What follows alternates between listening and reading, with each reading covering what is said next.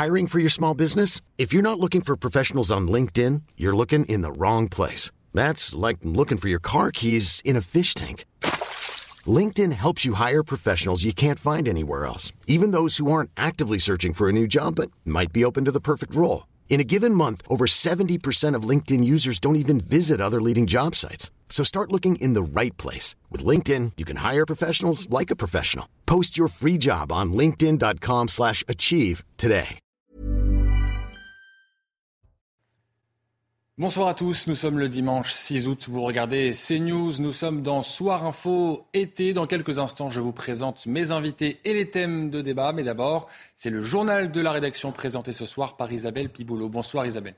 Bonsoir Thomas, bonsoir à tous. Depuis le début du mois de juillet, la ville de Nice n'est pas épargnée par la violence. De nombreuses attaques au couteau ont été recensées. Les dernières en date remontent à hier, un constat qui soulève des interrogations quant aux raisons de ces agressions à répétition. Mathilde Couvillère-Flornois et Thibault Marcheteau. Dans un tweet, le président des Républicains, Éric Ciotti, s'est alarmé de la situation à Nice. Depuis le 1er juillet, 18 blessés à l'arme blanche ont été dénombrés à Nice dont une personne décédée. Un bilan effroyable qui démontre que notre ville sombre peu à peu dans un climat de violence. Depuis le début du mois de juillet, ces attaques se multiplient. Jeudi soir dernier, un homme a été poignardé en pleine rue, aux alentours de 19h à Nice. Aucun suspect n'a été encore interpellé.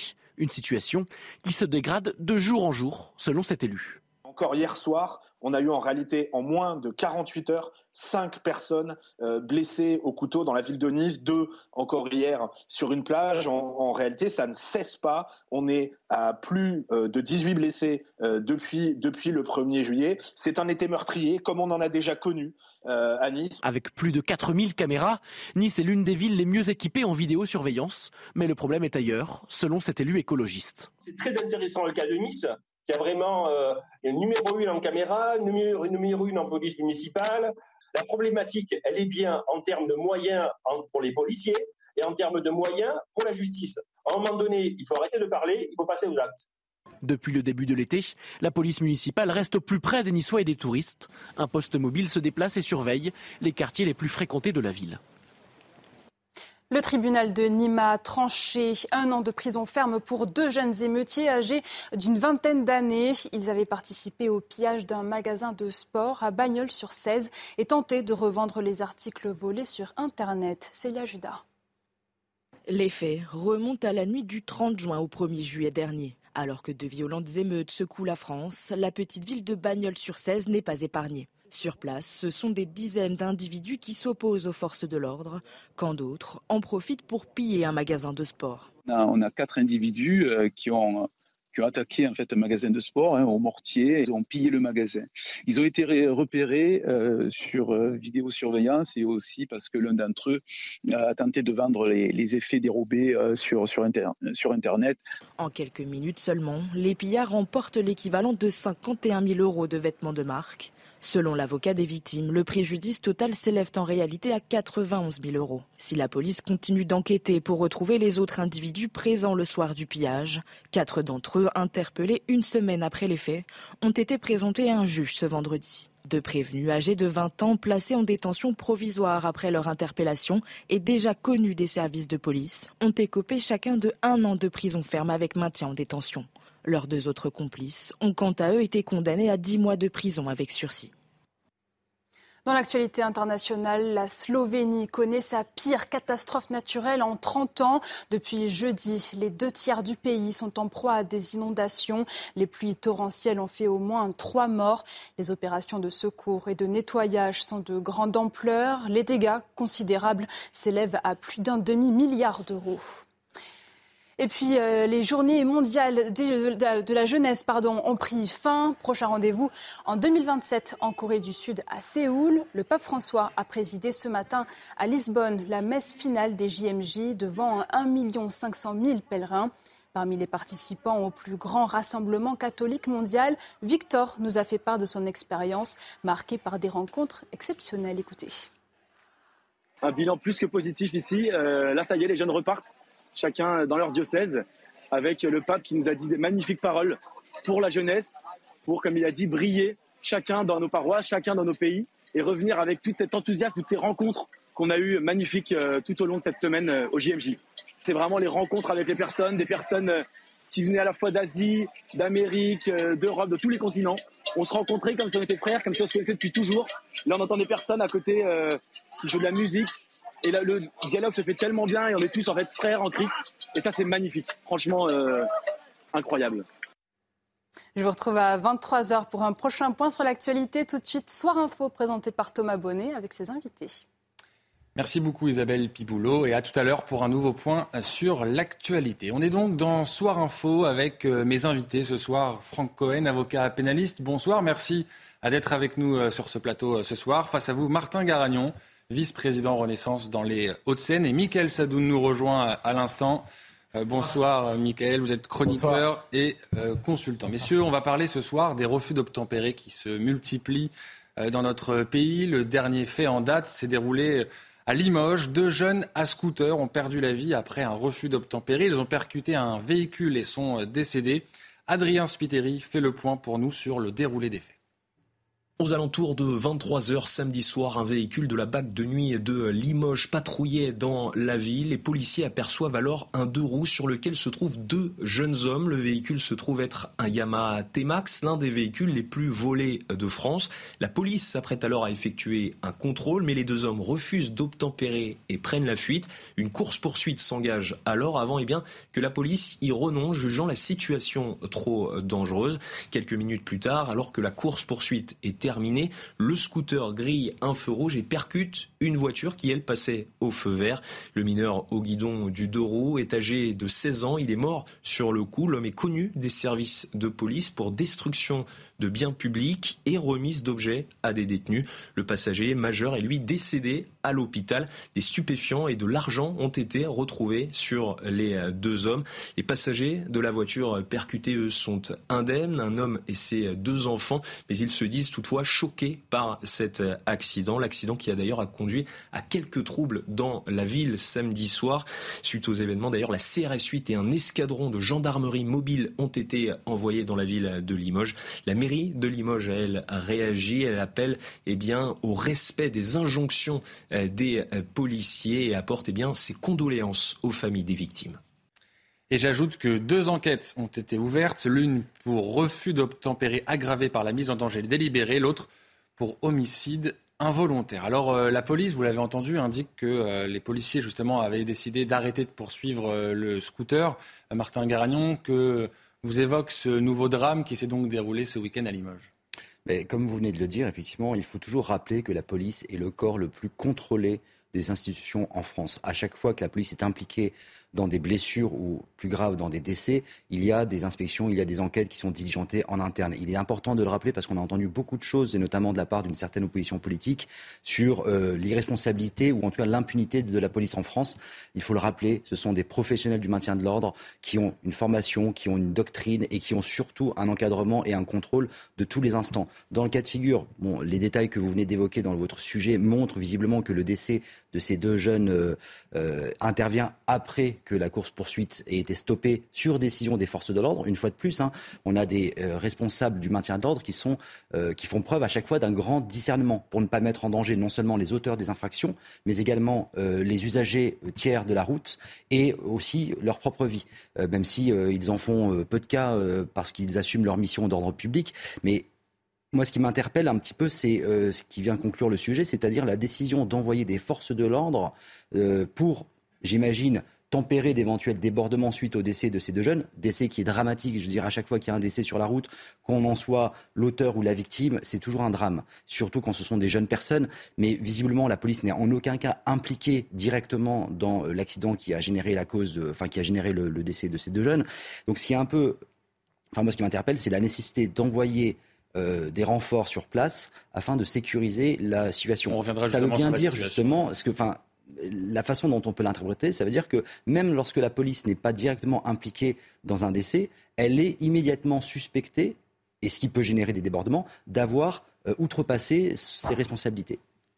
Franck Cohen, quelle analyse vous faites de ce drame à nouveau, où euh, la police a cessé, semble-t-il, cette, cette course-poursuite malgré tout, à la fin, il y a deux vies qui ont, euh, qui été perdues pour ces deux jeunes.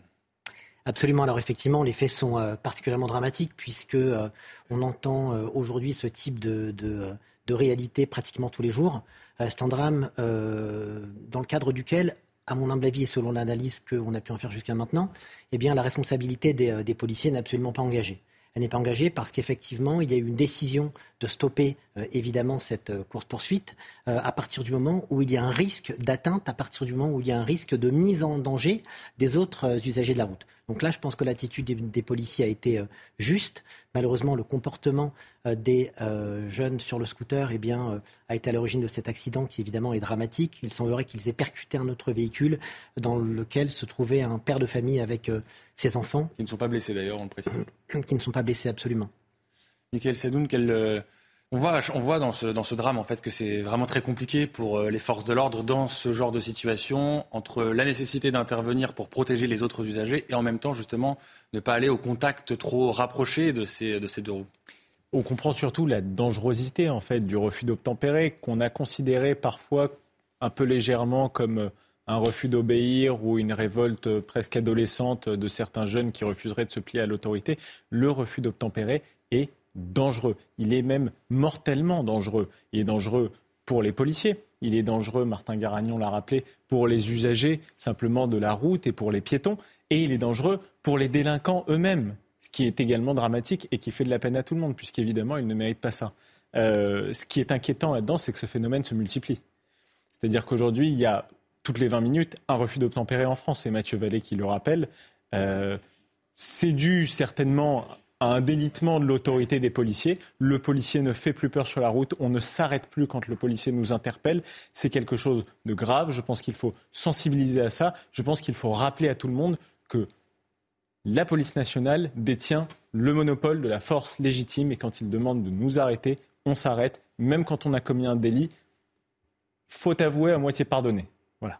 Vous parliez de la hausse du nombre de refus d'obtempérer. On a des chiffres qu'on va pouvoir voir à l'image. En 2021, 27 609 refus d'obtempérer ont été enregistrés. Une hausse, vous le voyez, de 13% par rapport à 2016. Un refus d'obtempérer toutes les 30 minutes en zone police et gendarmerie. Martin Garagnon, comment on peut résoudre ce problème? On voit donc une hausse assez importante quand même entre 2016 et 2021.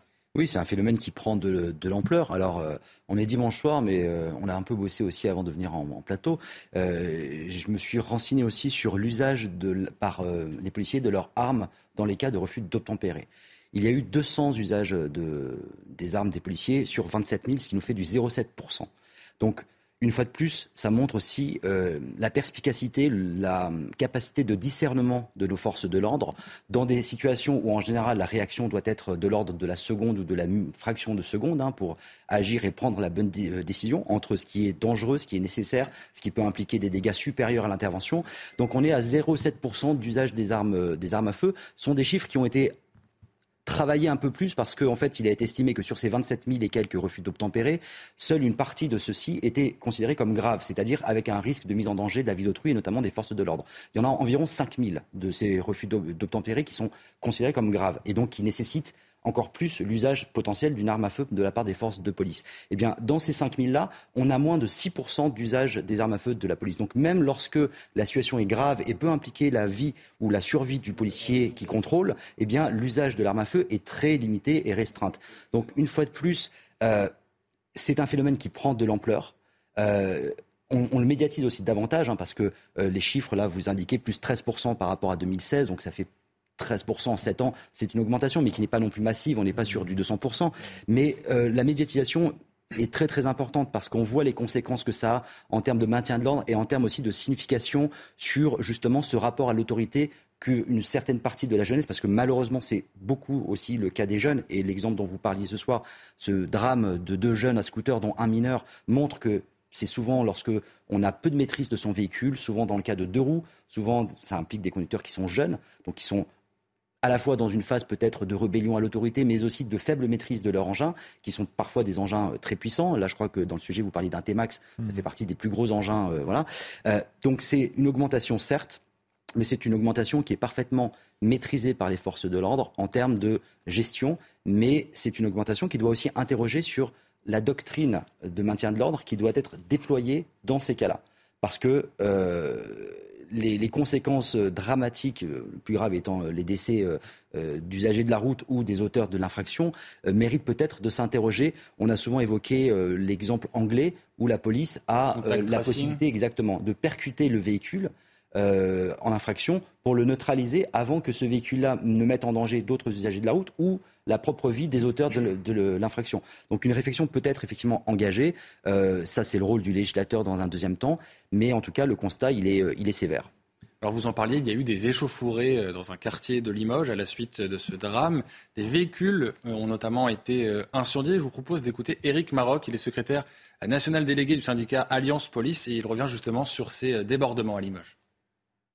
Une trentaine d'individus se sont euh, regroupés et ont commis quelques dégradations et ont cassé un véhicule de police aux abords de l'hôpital de Limoges.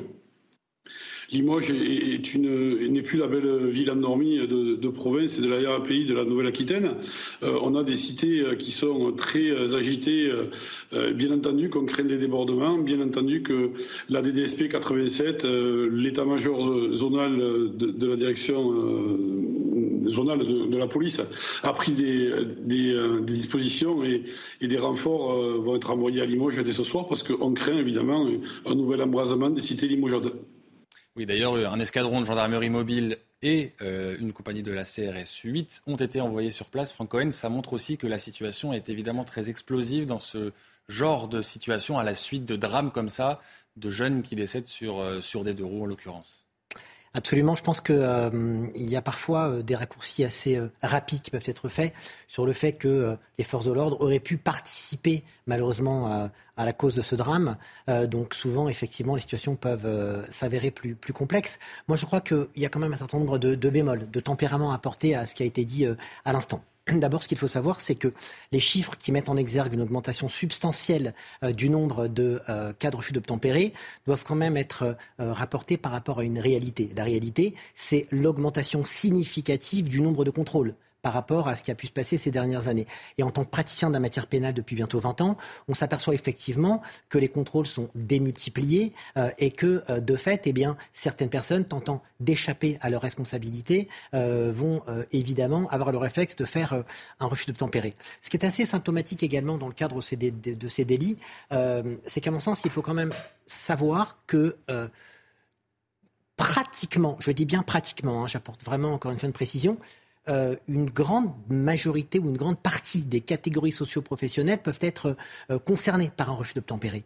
Alors, euh, on a cette problématique qui, est majeure parce qu'on s'aperçoit que des personnes, en tout cas dans, notre clientèle, qui n'ont jamais eu affaire aux forces de l'ordre, eh bien, vont parfois, par la crainte des conséquences que peuvent avoir euh, une mesure de suspension ou d'annulation du permis de conduire, eh bien, vont être amenés à, effectivement euh, faire en sorte de commettre ce type d'action.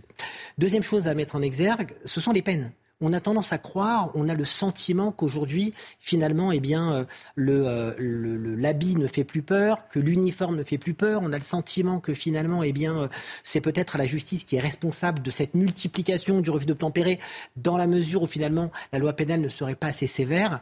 je crois qu'il faut mettre une précision fondamentale sur le sujet. Aujourd'hui, la loi réprime très sévèrement le refus d'obtempérer. D'abord, le refus d'obtempérer, c'est quoi? C'est euh, le fait pour tout conducteur de refuser d'obtempérer à une sommation de s'arrêter émanant d'un fonctionnaire ou d'un agent chargé de constater des infractions et muni des insignes apparents euh, et extérieurs de sa euh, qualité. C'est fondamental pourquoi? Parce qu'effectivement, sur le plan des juridictions, on a quand même une partie de refus d'obtempérer, que l'on qualifie le plus souvent de refus d'obtempérer simple, qui se solde par des relax, parce que finalement, la preuve n'est pas rapportée de la conscience euh, de euh, l'agent qui, en l'occurrence, euh, effectivement a procédé à, ou a souhaité procéder à l'interpellation. Il peut y avoir des, problématiques déjà sur le plan pénal où tous les cas de d'obtempérer ne se soldent pas, effectivement, par une sanction pénale, mais parfois par une forme de, relax, lorsqu'encore une fois les signes extérieurs ou apparents n'étaient pas si avérés que cela, lorsque on se retrouve dans une situation où euh, la personne peut mettre en, avant euh, le fait qu'elle n'avait pas compris que euh, l'injonction de s'arrêter pouvait la concerner. Donc on a quand même des cas qui sont effectivement. Qu'il n'y a pas aussi un problème d'éducation des gens qui ne craignent plus aujourd'hui les contrôles de la police, peut-être? Alors je pense, je pense qu'on a les deux. Je pense qu'en fait, il y a peut-être un calcul dans l'esprit de l'automobiliste qui consiste à se demander si finalement les conséquences euh, pénales que pourrait avoir un refus d'obtempérer ne sont pas plus importants que les risques encourus dans la volonté d'y échapper. Donc effectivement, il y a quand même, à mon sens, une méconnaissance euh, des peines encourues parce que les peines, il faut le savoir, euh, elles ont quand même substantiellement évolué. Au départ, avant 2017, les peines encourues en matière de refus d'obtempérer étaient de trois mois d'emprisonnement et euh, de 7500 euros d'amende. À partir euh, de 2017, on passe à euh, une peine encourue qui est une peine d'un an d'emprisonnement et qui peut aller jusqu'à 7500 euros d'amende également. La loi du 24 janvier 2022 va doubler la peine. Aujourd'hui, en matière de refus d'obtempérer simple, la peine encourue, c'est deux ans d'emprisonnement et 15 000 euros d'amende. Il faut quand même savoir que lorsque cette infraction, lorsque ce délit est commis avec, comme le disait euh, monsieur, une mise en danger délibérée de la vie d'autrui, eh bien, les peines peuvent aller jusqu'à 5 ans d'emprisonnement et 75 000 euros d'amende. Donc on a un arsenal judiciaire qui est assez conséquent et je pense qu'effectivement, grand nombre d'automobilistes qui euh, prennent l'initiative de ce type de comportement n'ont pas conscience des risques encourus. Michael Sadoun, ça pose quand même une question pour les forces de l'ordre, en l'occurrence là c'était des policiers c'est très compliqué pour eux d'intervenir parce qu'ils peuvent mettre en cause leur intégrité physique, celle des autres usagers. Et puis, il y a donc ces risques aussi voilà, de, danger aussi dans les quartiers, puisqu'on déploie aujourd'hui des unités de police et de gendarmerie dans ce quartier pour éviter des échauffourées. Ça devient donc très compliqué pour les forces de l'ordre d'avoir tous ces paramètres en compte. Mais évidemment, non seulement ils prennent un risque physique, ça c'est propre à la nature de leur métier, mais ils prennent maintenant un risque médiatique et politique parce qu'on on sait que ce genre d'événement peut être récupéré. En fait, ils sont en train de refaire ce qui a été fait au moment de Naël, ils sont en train de refaire ce qui a été fait au moment d'Adama Traoré, c'est-à-dire qu'ils récupèrent un accident qui fait suite à une interpellation policière et ils l'instrumentalisent politiquement pour faire croire qu'en fait c'est une histoire d'affrontement entre les jeunes et la police qui serait répressive. Derrière ça, qu'est-ce qui se passe? Les forces politiques et notamment la France insoumise vont récupérer ça pas de manière précise, mais de manière globale, en faisant un globi-boulga pour expliquer que la police est violente et qu'en plus, derrière ça, il y a une question raciale. Donc c'est vraiment grave ce qui se passe politiquement et médiatiquement, et nous avons le devoir de rappeler les choses en précision, comme c'est fait exactement sur ce plateau. Par ailleurs, je voulais revenir sur l'augmentation des peines encourues. Je trouve que c'est très bien de modifier la loi, mais comme vous l'avez dit, c'est une question d'application. Quand on sait que les prisons sont déjà pleines à craquer, que un quart des prisons en fait sont pleines de gens qui sont en attente de jugement et qui sont en détention provisoire. On, se, on, aurait envie en fait que la politique pénale marche plus vite et qu'elle associe le judiciaire et le policier ensemble, ce qui est difficile à faire malheureusement dans ce pays. Il y a des efforts qui ont été faits par Éric Dupont-Moretti, qui ont augmenté le budget de la justice, tant sur la procédure judiciaire qui va être accélérée que sur euh, l'institution pénitentiaire, mais on aimerait quand même que ça aille plus vite. J'aimerais juste rebondir sur effectivement ce que disait Maître Cohen, qui est utile et essentiel de rappeler, c'est que parfois, vous pouvez avoir le sentiment que vous risquez moins en réalisant un refus d'obtempérer que l'infraction pour laquelle on cherche justement à vous arrêter. Donc il faut marteler, vous l'avez fait très justement, il faut marteler et rappeler le fait qu'un refus d'obtempérer est très sévèrement sanctionné par la justice et c'est j'ai envie de dire la moindre des choses, parce que ça, on le dit depuis le début, mais ça met en danger, vous mettez votre vie en danger, vous mettez la vie en danger d'autres usagers et celle aussi de la police, des forces de l'ordre. Donc il faut rappeler que le refus d'obtempérer, dans l'immense majorité des cas, est plus durement sanctionné que l'infraction pour laquelle on cherche à vous arrêter. Évidemment, lorsque vous avez affaire à, euh, du grand banditisme, bah, ils savent qu'ils n'ont rien à perdre, donc ils vont réaliser le refus d'obtempérer. Mais heureusement, ce sont des cas très euh, minoritaire parmi les 27 000 refus d'obtempérer que l'on constate. Et un deuxième point sur lequel je voudrais quand même revenir, c'est une évidence, mais je pense que c'est nécessaire quand même de le rappeler. Euh, les refus d'obtempérer, par définition, sont réalisés par des gens qui ont quelque chose à se reprocher. Qui, ont connaissance d'une infraction qu'ils sont en train de réaliser, soit parce qu'ils transportent des produits interdits, soit parce qu'ils ont réalisé une faute, soit parce que effectivement ils savent qu'il ne leur reste plus beaucoup de points sur le permis et qu'ils se disent bah, si mon point il saute, eh ben je perds mon travail ou je ne sais quoi. Mais ce sont par définition, lorsque moi, je veux dire, quand la police, elle m'arrête, je m'arrête. Je ne me pose pas de questions. Par, définition, un refus d'obtempérer n'est réalisé que par quelqu'un qui a quelque chose à se reprocher. Donc il y a une présomption de, je ne vais, pas dire de culpabilité, mais en tout cas une suspicion forte que euh, le motif pour lequel on cherche à l'arrêter est justifié. Donc ça, paraît quand même aussi nécessaire. Les interventions des forces de l'ordre, dans le cas d'un refus d'obtempérer, ne sont jamais gratuites. Elles ne sont jamais neutres. Qu'est-ce que vous répondez à ceux qui... Euh, serait tenté de tirer des conclusions hâtives sur ce genre d'affaires à des fins politiques, comme disait Michael Sadoun? C'est vrai qu'on a vu ça dans le passé, assez récent d'ailleurs. Malheureusement, c'est un constat qui se généralise à chaque fois.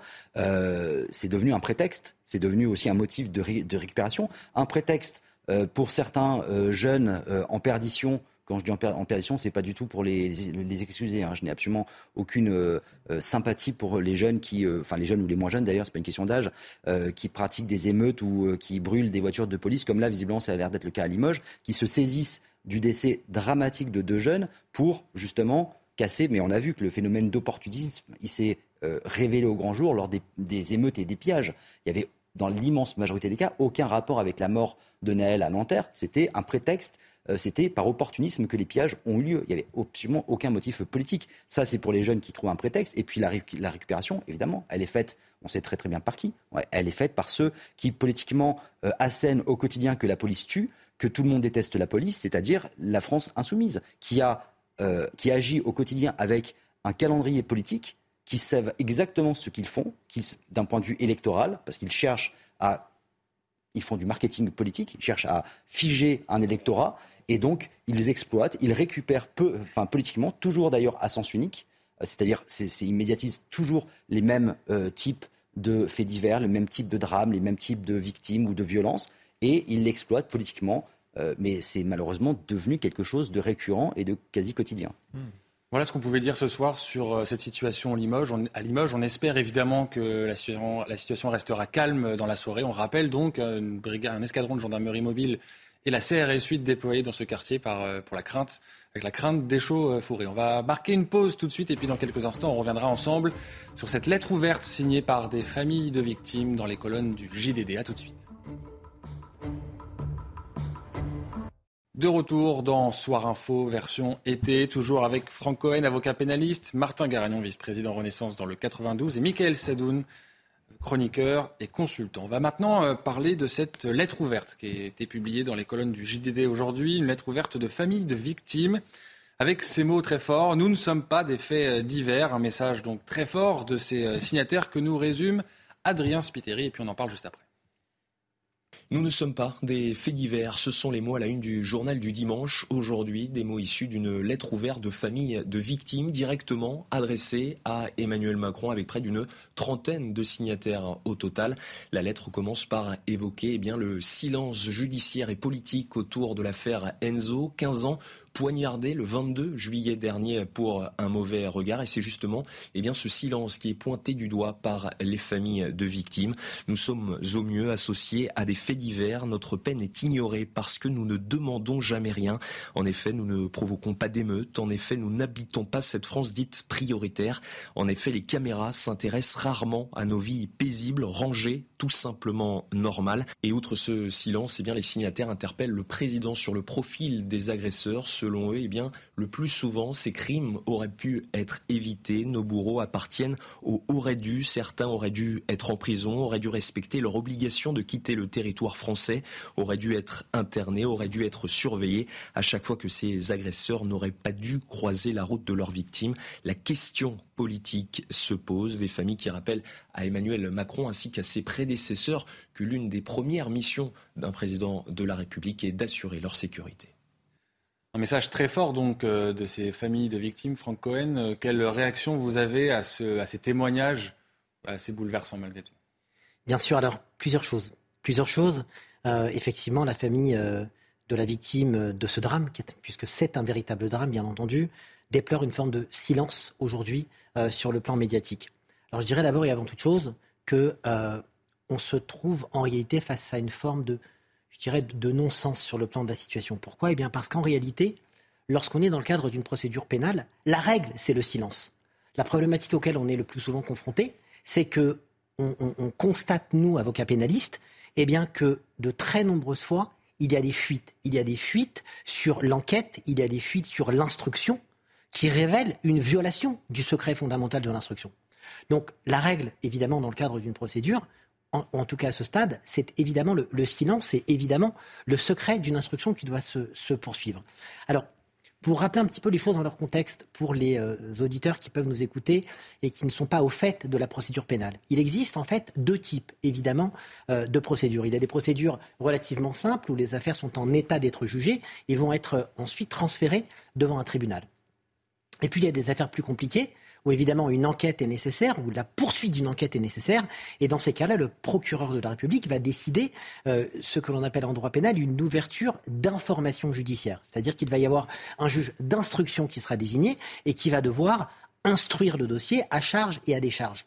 Toute la procédure d'instruction est tenue à un secret absolu. Il ne peut pas y avoir de fuite. Alors, je comprends évidemment la peine de la famille, sauf qu'à ce stade, Évidemment, nous ne pouvons pas reprocher à la justice de faire son travail. Les faits sont quand même extrêmement récents. Donc, euh, Vous parlez de la famille, la famille d'Enzo. Je parle de la famille d'Enzo, absolument. Parce qu'il a aussi donc dans cette euh, tribune d'autres euh, familles. Vous l'entendez, Martin Garagnon, ils en appellent au chef de l'État directement. C'était déjà le cas d'ailleurs de la maman d'Enzo dans les colonnes du Figaro. À nouveau, là, il y a un cri de détresse de ces familles. Oui, effectivement, j'ai lu cette lettre aujourd'hui. Je l'ai trouvée très, très digne, très sincère et très glaçante. Euh, je trouve que les donc c'est un collectif de familles de victimes hein, qui a signé, qui a coécrit et signé cette lettre. Euh, J'aimerais d'ailleurs avoir une pensée en particulier pour euh, la famille d'Adrien Pérez qui a été euh, On va entendre tué, tout à euh, en 2018 à la sortie d'une boîte de nuit. C'est une boîte où j'allais beaucoup parce qu'ils viennent de Mélan, une ville où j'ai fait mon enfance. Donc je pense à ses parents et à sa petite sœur. Euh, c'est vrai que c'est une boîte où je, ça aurait pu m'arriver. En fait, c'est les, drames qu'ils décrivent, c'est en ce sens que ce sont des faits, ce sont des faits divers qui n'en sont pas, parce que c'est des faits qui arrivent dans le quotidien, qui peuvent arriver à tout le monde, dans les transports, dans les loisirs, euh, au cinéma. On a vu il y a peu de temps cette bagarre à Nice qui a dégénéré euh, dans les couloirs du cinéma. Finalement, on se rend compte que la violence a irrigué l'ensemble des pans de notre société. Sur l'absence de réaction politique parce que là, c'est ça aussi qu'il pointe dans cette, dans cette lettre ouverte. Et moi, ce qui me gêne, c'est que les réactions politiques, en général, lorsqu'elles s'expriment, elles ont toujours des fins de récupération. Et ça, c'est très problématique, c'est indécent. Euh, donc euh, c'est toujours à prendre avec beaucoup de pincettes parce que évidemment le témoignage de compassion, d'empathie vis-à-vis des victimes, il est indispensable. Il doit être le fait de la communauté nationale, sans distinction de parti ou de je ne sais quoi. C'est pas le sujet. Lorsqu'on assiste à des drames comme celui du jeune Enzo, euh, 15 ans, ou de toutes ces victimes qui témoignent dans cette lettre, euh, on n'est plus, dans, la politique. On est dans un premier temps dans la compassion, dans l'empathie, parce qu'on sait que que ce que ces personnes vivent, ce drame qu'ils traversent, ça aurait pu finalement nous arriver à tous. Euh, on ne peut pas partager leur douleur qui, je pense, est indicible, mais on peut en tout cas s'associer à cette peine et les soutenir d'un point de vue euh, communautaire, euh, j'ai envie de dire, mais communauté nationale. Donc, l'aspect politique, il me dérange lorsqu'il s'exprime avec justement un calendrier masqué. en revanche, ce que je note dans cette lettre et qui, une fois de plus, est très digne, ils ne mettent pas en cause la justice au niveau des personnes qui la pratiquent au quotidien, puisqu'il rappelle dans la lettre que justement ce ne sont pas les personnels de justice qui sont mis en cause euh, dans leur empathie, dans leur humanité au quotidien, mais simplement ils décrivent une espèce de machine un peu froide dans laquelle ils ne trouvent pas leur place en tant que victimes. Et c'est là-dessus, je pense qu'il y a vraiment aussi un travail qui est à mener. Je pense que le garde des Sceaux est tout à fait, euh, lui qui a été aussi de l'autre côté en tant qu'avocat, euh, qui connaît aussi ces familles de victimes au quotidien, je pense qu'il y a effectivement peut-être quelque chose, et sûrement d'ailleurs au vu des témoignages que, que rapporte cette lettre, d'améliorations à apporter, pas tant dans euh, le personnel de justice, qui, euh, je pense, dans son immense majorité, est irréprochable dans sa gestion du quotidien de la pratique de la justice, mais dans la machine judiciaire telle qu'elle existe. Monsieur, enfin, Maître Cohen, vous l'avez rappelé, il y a effectivement des règles qui s'imposent, donc qui euh, parfois peuvent être vécues comme des contraintes pour les victimes.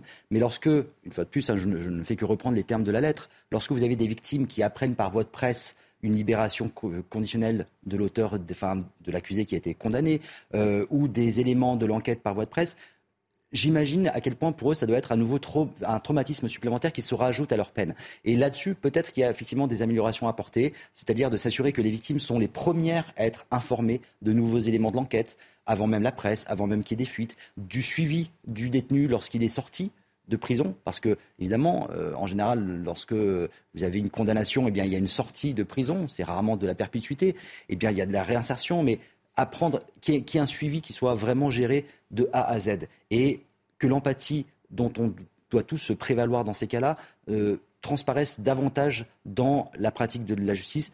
Revenons peut-être aussi à une euh, principe de base, euh, une inversion, c'est que la victime, c'est elle qui souffre. Donc, avant de s'intéresser avant tout à l'accusé, effectivement, toujours penser aux droits des victimes qui sont, à mon sens, prioritaires. Michael Sadoun, est-ce que pour un, homme ou une femme politique, apporter son soutien à une famille, c'est forcément faire de la récupération politique, comme euh, nous le disait Marc. Il y a un risque. Non, non, et c'est pour ça que je ne suis pas d'accord. Je trouve qu'il y a beaucoup de fois où simplement des partis politiques ont été sensibilisés par un phénomène parce qu'ils ont vu derrière le fait divers un phénomène de société, qu'ils ont réussi à dégager une tendance de fond. Et je pense que c'est aussi ça que ces familles dénoncent là-dedans.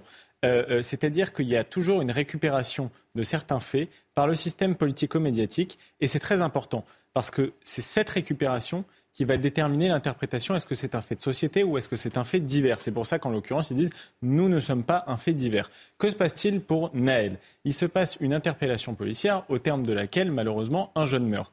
Qu'est-ce qui se passe après?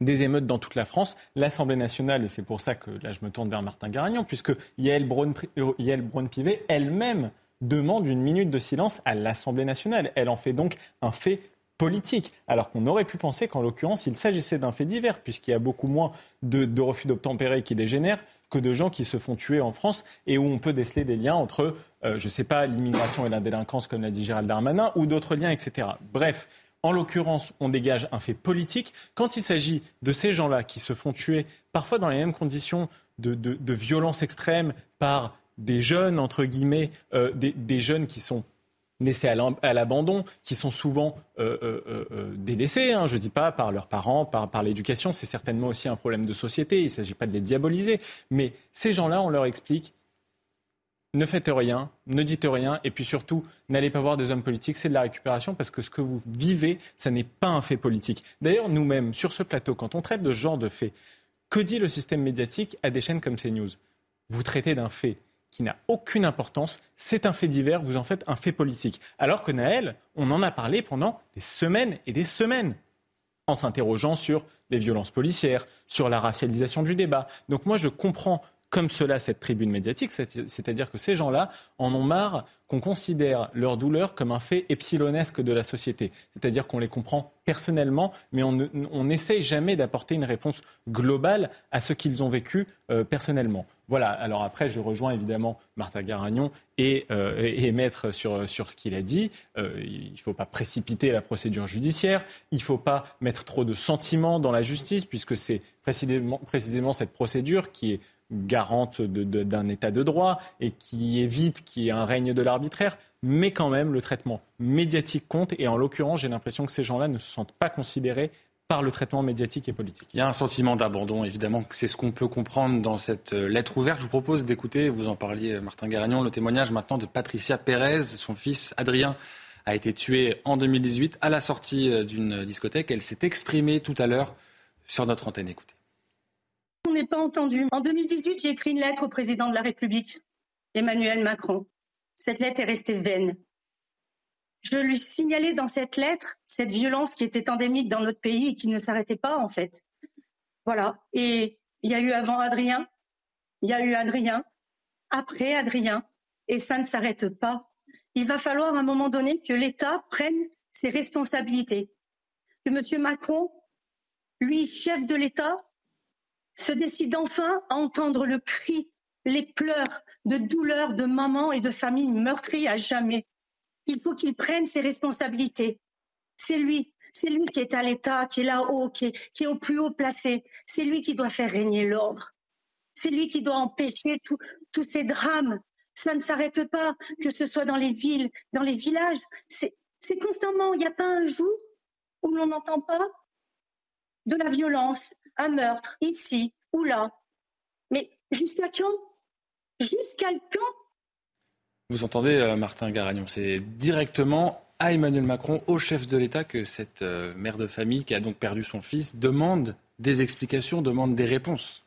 Mais Mme Bérez a tout à fait enfin, raison de s'adresser au président de la République. Emmanuel Macron est le chef de l'État. Effectivement, c'est le chef de l'État qui incarne l'ordre en France. Et elle a parfaitement raison, en tant que citoyenne et mère de victime, de s'adresser au chef de l'État. Le chef de l'État est dans son rôle. Je crois qu'il l'a rappelé euh, il y a encore très peu de temps lorsqu'il a fait son entretien justement en martelant l'ordre, l'ordre, l'ordre. Effectivement, c'est la question fondamentale de notre société à l'heure actuelle.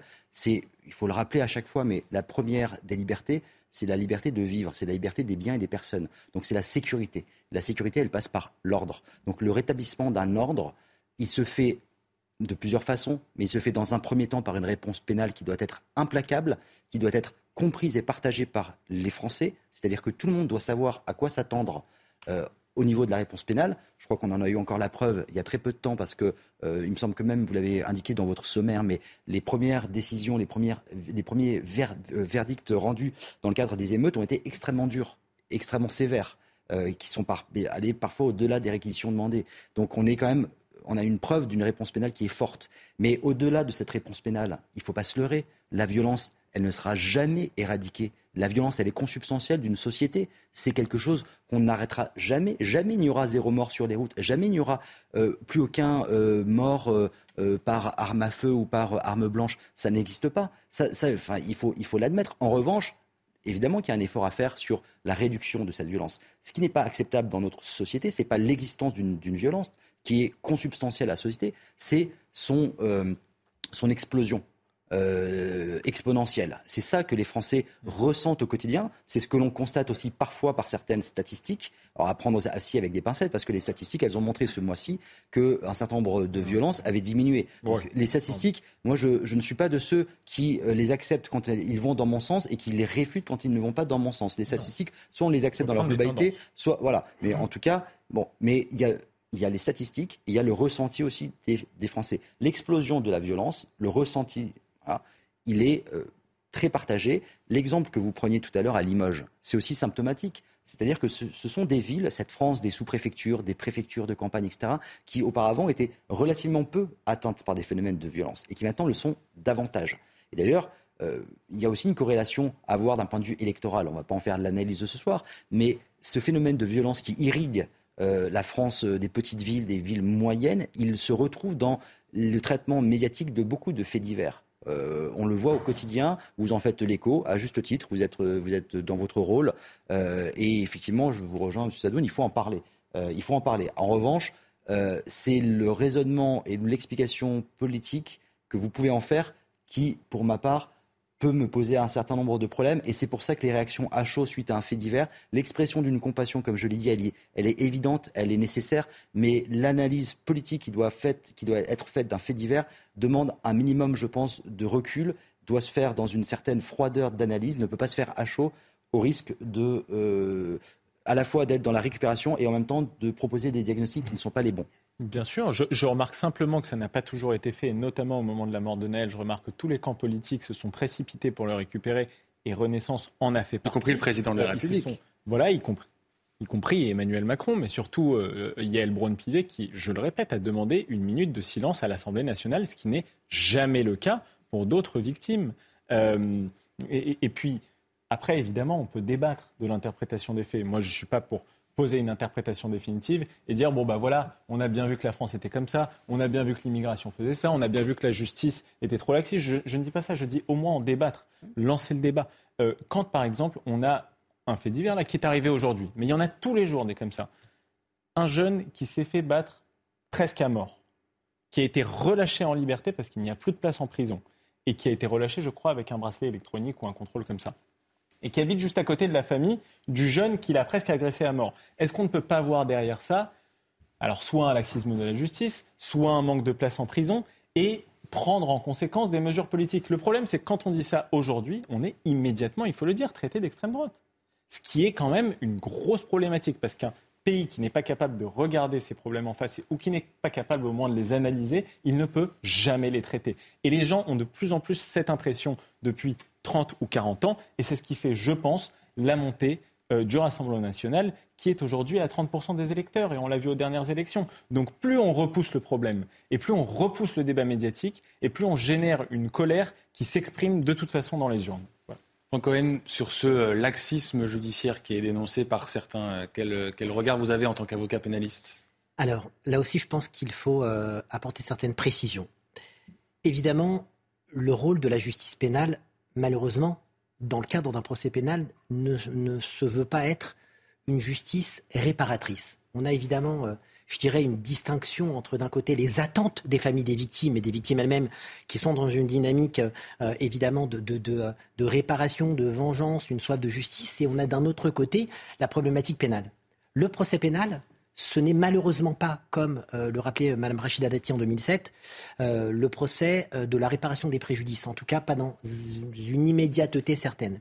Le procès pénal, c'est avant tout le procès d'une personne qui a enfreint la loi, qui est à l'origine de la commission d'un délit ou peut-être d'un crime.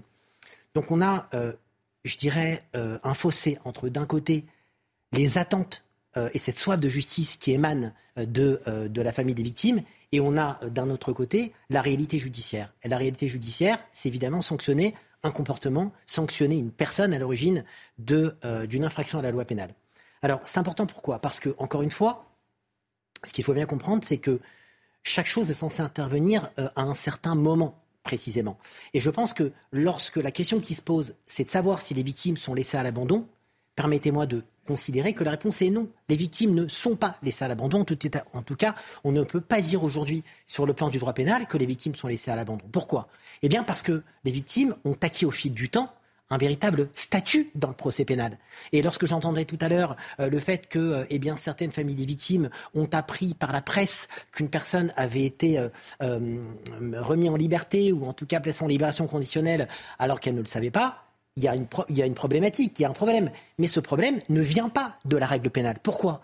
Eh bien parce que le statut aujourd'hui de victime au sein d'un procès pénal, cette aptitude qui lui est propre de se constituer partie civile, lui permet d'avoir accès à l'intégralité du dossier pénal à l'ensemble de ces évolutions. Le problème, c'est aussi que les délais sont très longs dans la justice et que parfois il faut des années, 6, 7, 8 ans avant d'avoir une, une peine prononcée.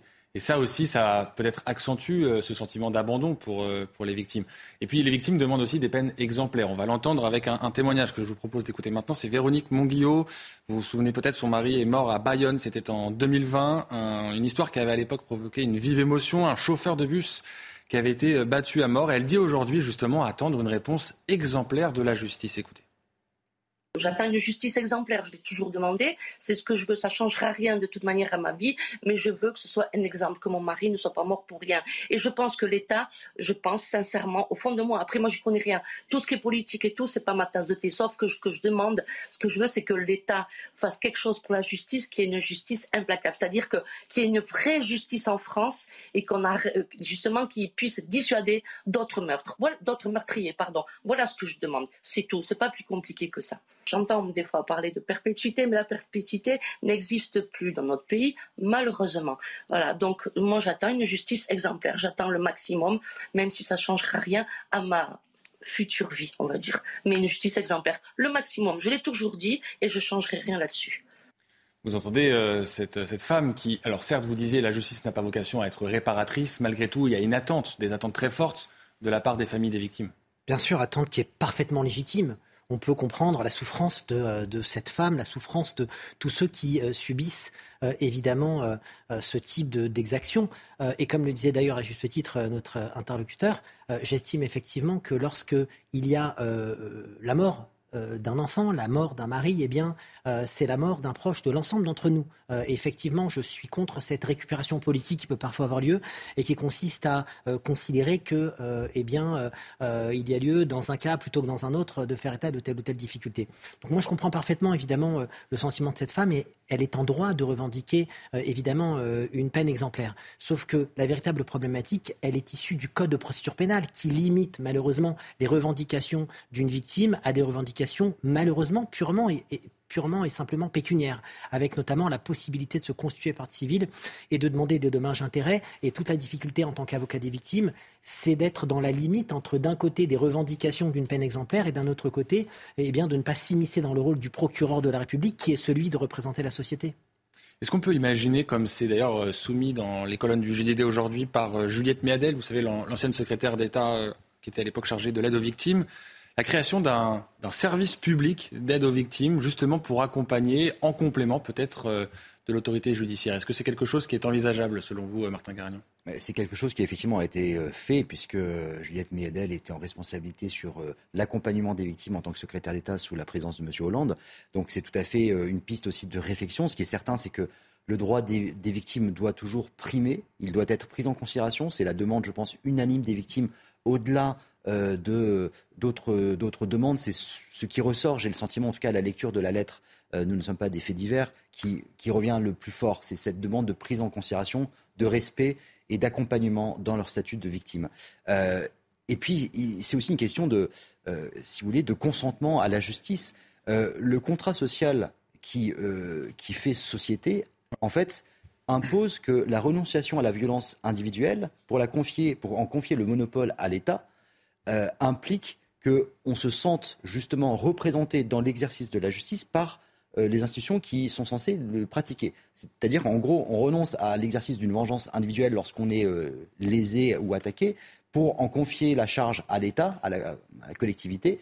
Et il faut que, du coup, pour que le contrat social soit maintenu dans l'esprit de chacun, il faut avoir, il faut que la victime ait le sentiment que l'exercice de la violence, de la répression soit bien accompli. C'est essentiel. C'est le même principe du consentement à l'impôt. Le consentement à la justice, il repose sur justement la confiance que la victime accorde à l'institution judiciaire. C'est essentiel d'en revenir aussi à ce fondamental-là. Donc ça répond en partie à la question que vous posiez sur effectivement le service public d'aide à la victime, d'accompagnement à la victime, quel qu'en soit le nom euh, on peut imaginer euh, qu'on euh, puisse développer ces pratiques-là pour véritablement donner le sentiment aux victimes, et pas uniquement le sentiment, la réalité du quotidien, qu'elles ne sont pas abandonnées, pas délaissées. Et je trouve une fois de plus que les témoignages qu'on peut lire ou entendre ici et là suite à des faits divers qui sont des drames absolus, hein, sont tous empreints de beaucoup de dignité et euh, de beaucoup de sens de responsabilité. Il n'y a pas d'appel à la vengeance, il n'y a pas d'appel à la violence, euh, et c'est quelque chose qu'il faut, qui mérite d'être souligné parce que je ne sais pas si euh, tout le monde en serait forcément capable. Donc ça mérite notre considération,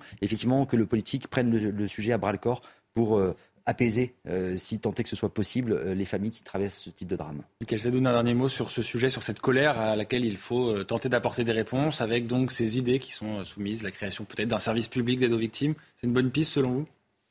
Je ne sais pas, mais en tout cas, je rejoins totalement Martin Garagnon quand il, quand il parle de, confiance accordée à la justice. Je pense que, euh, Maître Cohen en parlait tout à l'heure, il y a plusieurs fonctions à la justice. En effet, elle ne peut pas être réparatrice des victimes, mais il y a quand même une fonction normalement de punition de la justice. Et je pense que cette fonction-là, elle est de nature, je dirais, pas à réconforter, mais peut-être à faire penser qu'il existe une justice, ce qui est déjà le début d'un soulagement pour, euh, euh, pour les victimes, ou que ça ne se reproduira pas, parce qu'il y a peut-être une fonction aussi dissuasive de la peine. Donc, existence de la peine, peut-être avec des peines planchées qui malheureusement ont été supprimées alors qu'elles avaient été déclarées constitutionnelles à l'époque de Rachida Dati, mais aussi dureté de la peine. Et là, on rentre dans un débat qui n'est plus exactement un débat d'experts, mais qui est un débat de nature politique l'existence ou non de la, perpétuité, réelle en France.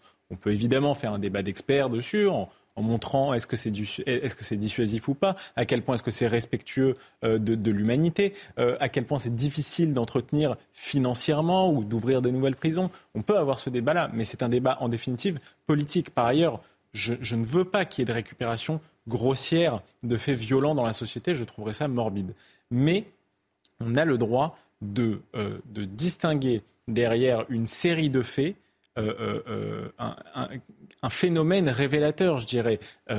par exemple, quand on a une hausse du taux d'homicidité, le taux d'homicidité qui est régulièrement utilisé par Alain Bauer et qui comprend les homicides plus les tentatives d'homicide, qui a bondi et qui a fait x2 en 15 ans, c'est quand même un fait dont on a le droit de parler.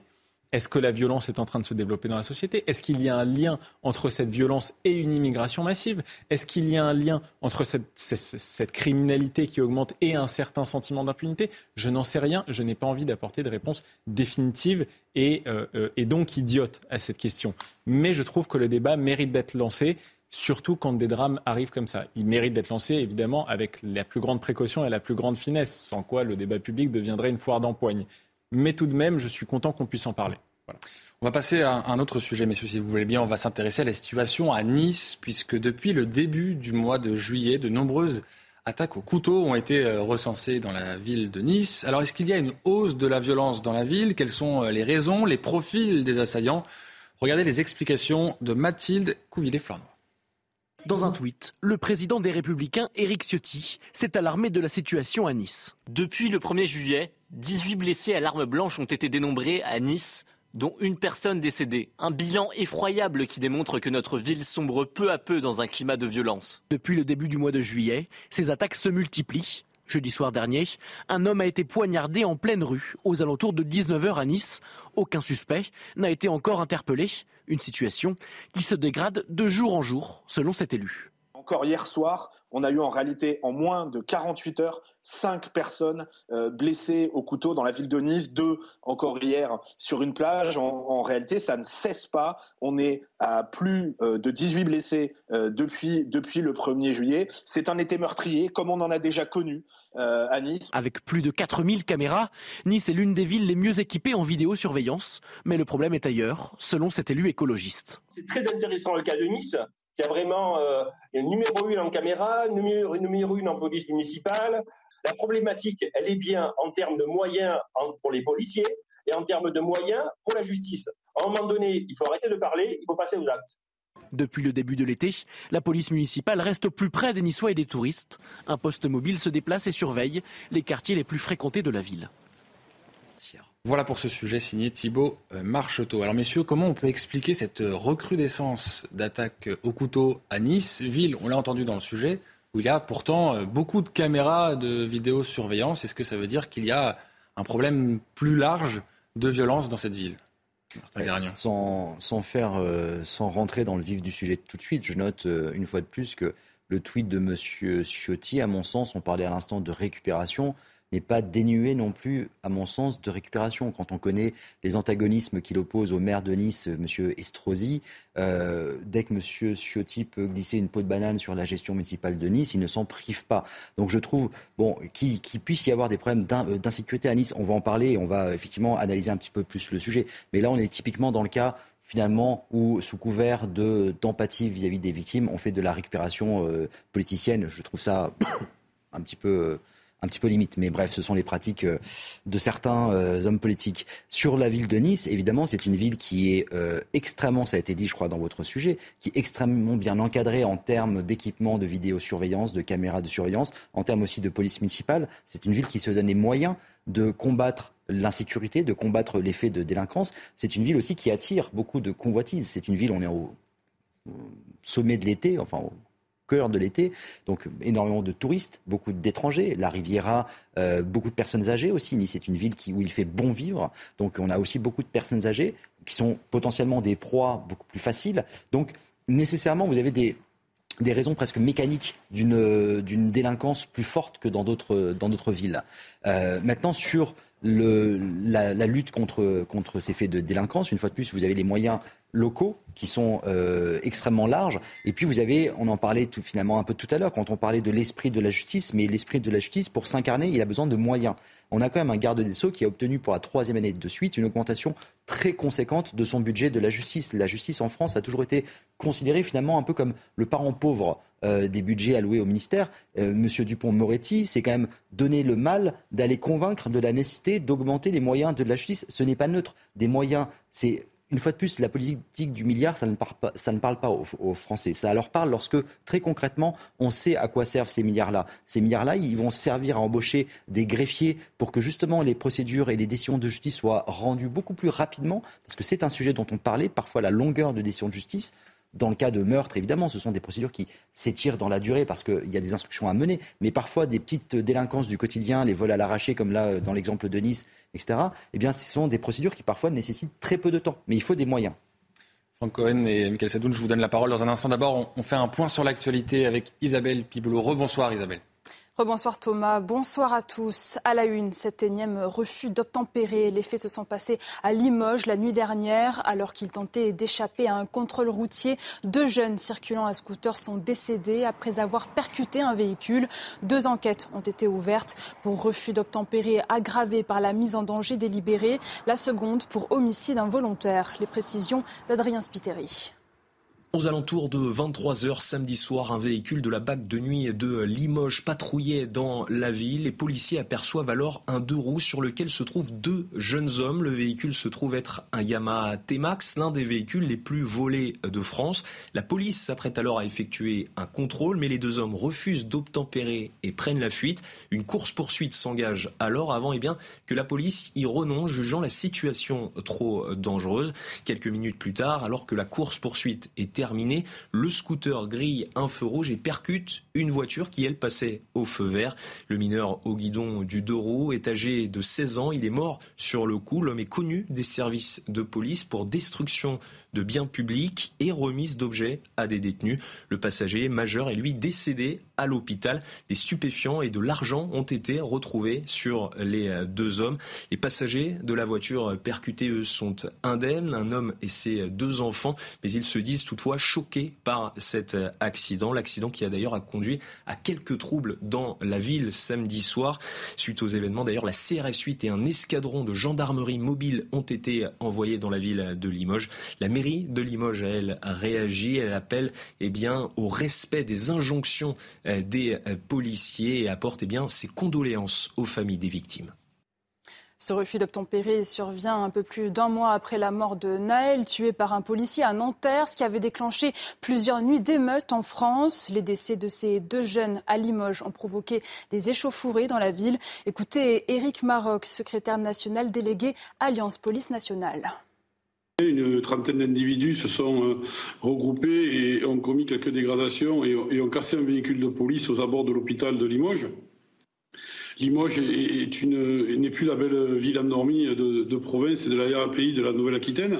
Euh, on a des cités euh, qui sont très agitées, bien entendu qu'on craint des débordements, bien entendu que la DDSP 87, l'état-major zonal de, la direction zonale de, la police, a pris des, des, dispositions et, des renforts vont être envoyés à Limoges dès ce soir parce qu'on craint évidemment un nouvel embrasement des cités limogeoises. Ce drame dans l'Hérault, un adolescent de 17 ans a été tué dans un accident survenu dans un parc d'attractions du Cap d'Agde. Les faits remontent à la nuit dernière, peu avant 2 heures du matin. Une femme de 19 ans a été grièvement blessée, transportée au CHU de Montpellier. Ses jours ne sont plus en danger. Une enquête a été ouverte des chefs d'homicide et blessures involontaires. Les quatre hommes placés en garde à vue ont été libérés en début de soirée. Et puis prévu ce week-end, la compétition test de natation pour les Jeux Olympiques a été annulée entièrement. L'eau de la Seine est encore trop polluée en raison des pluies persistantes qui font déborder les égouts et ramènent les eaux usées dans le fleuve. Malgré les mines déçues, les autorités restent confiantes à l'approche des JO de Paris 2024. Les explications de Célia Judas. C'est une compétition qui tombe à l'eau. Après une ultime réunion à 4 heures ce matin, la décision a été prise de ne pas maintenir la compétition test de natation des Jeux Olympiques, qui devait se tenir dans la Seine ce dimanche. En cause, une qualité de l'eau jugée en dessous des normes acceptables. L'événement a été annulé parce que World Aquatics fonde sa décision de nager ou non sur les données des dernières 24 heures. Donc, quand nous avons obtenu les résultats au milieu de la nuit, les données étaient juste au-dessus de la limite qu'ils autorisent. C'est ce qu'a décidé l'équipe de médecins de la Fédération internationale de ne pas organiser la compétition vis-à-vis de la sécurité des athlètes. Et malheureusement pour ces athlètes, ils n'auront pas la chance de l'utiliser cette année. Ils le découvriront donc l'année prochaine lorsqu'ils viendront s'entraîner pour la première fois. Alors pour éviter de nouvelles annulations, la mairie de Paris l'affirme. Dans les prochains mois, les travaux se poursuivront afin d'assurer le bon déroulé des épreuves aquatiques de 2024. Aujourd'hui, tous les travaux n'étaient pas finis en 2023. C'est normal parce que les Jeux, c'est en 2024. Et donc, euh, une fois que ces travaux seront finis, on pourra réguler même des phénomènes exceptionnels. Les organisateurs des JO ont eux aussi anticipé de possibles aléas climatiques. En cas de forte pluie, les épreuves devraient pouvoir être décalées de deux ou trois jours. Restez bien avec nous, je vous retrouve à 23h30 pour l'édition de la nuit, mais d'abord la suite de Soir Info. Merci beaucoup Isabelle et à tout à l'heure pour un nouveau point complet sur l'actualité. On revient sur euh, la situation de Nice. On abordait donc euh, la recrudescence d'attaques au couteau dans euh, cette ville du Sud. On disait donc que la, ville de Nice est plutôt bien dotée en termes de caméras de vidéosurveillance et on entendait Jean-Marc Governatori, qui est conseiller municipal à Nice, dire que le problème en fait c'est plutôt la réponse judiciaire. Alors qu'est-ce qu'on peut répondre justement à cette mise en accusation de de l'autorité judiciaire Bien écoutez, je pense que euh, effectivement la réponse judiciaire, elle dépend déjà et avant toute chose de la qualification pénale de fait euh, qui aujourd'hui nous occupe. Lorsque j'entends parler euh, pour ces attaques au couteau d'actes d'insécurité, d'actes de violence, j'ai le sentiment profond qu'on a peur des mots. lorsqu'on on, perpétue une attaque au couteau dans une ville et que on vise des personnes euh, qui ne sont pas ciblées, mais qui sont euh, euh, au hasard du chemin de la victime, c'est pas un acte de violence, c'est un acte de terrorisme. Je pense qu'il est fondamental d'apporter déjà dans un premier temps la qualification pénale. Et à partir du moment où on a cette qualification pénale, eh bien, on va adapter une réponse pénale qui est propre à cette problématique. Alors évidemment, Peut-être que les pouvoirs publics ne veulent pas inquiéter. Euh, évidemment, on est au tout début de l'enquête. On ne sait pas si c'est un acte isolé, si la personne se revendique de quoi que ce soit. L'enquête nous le dira.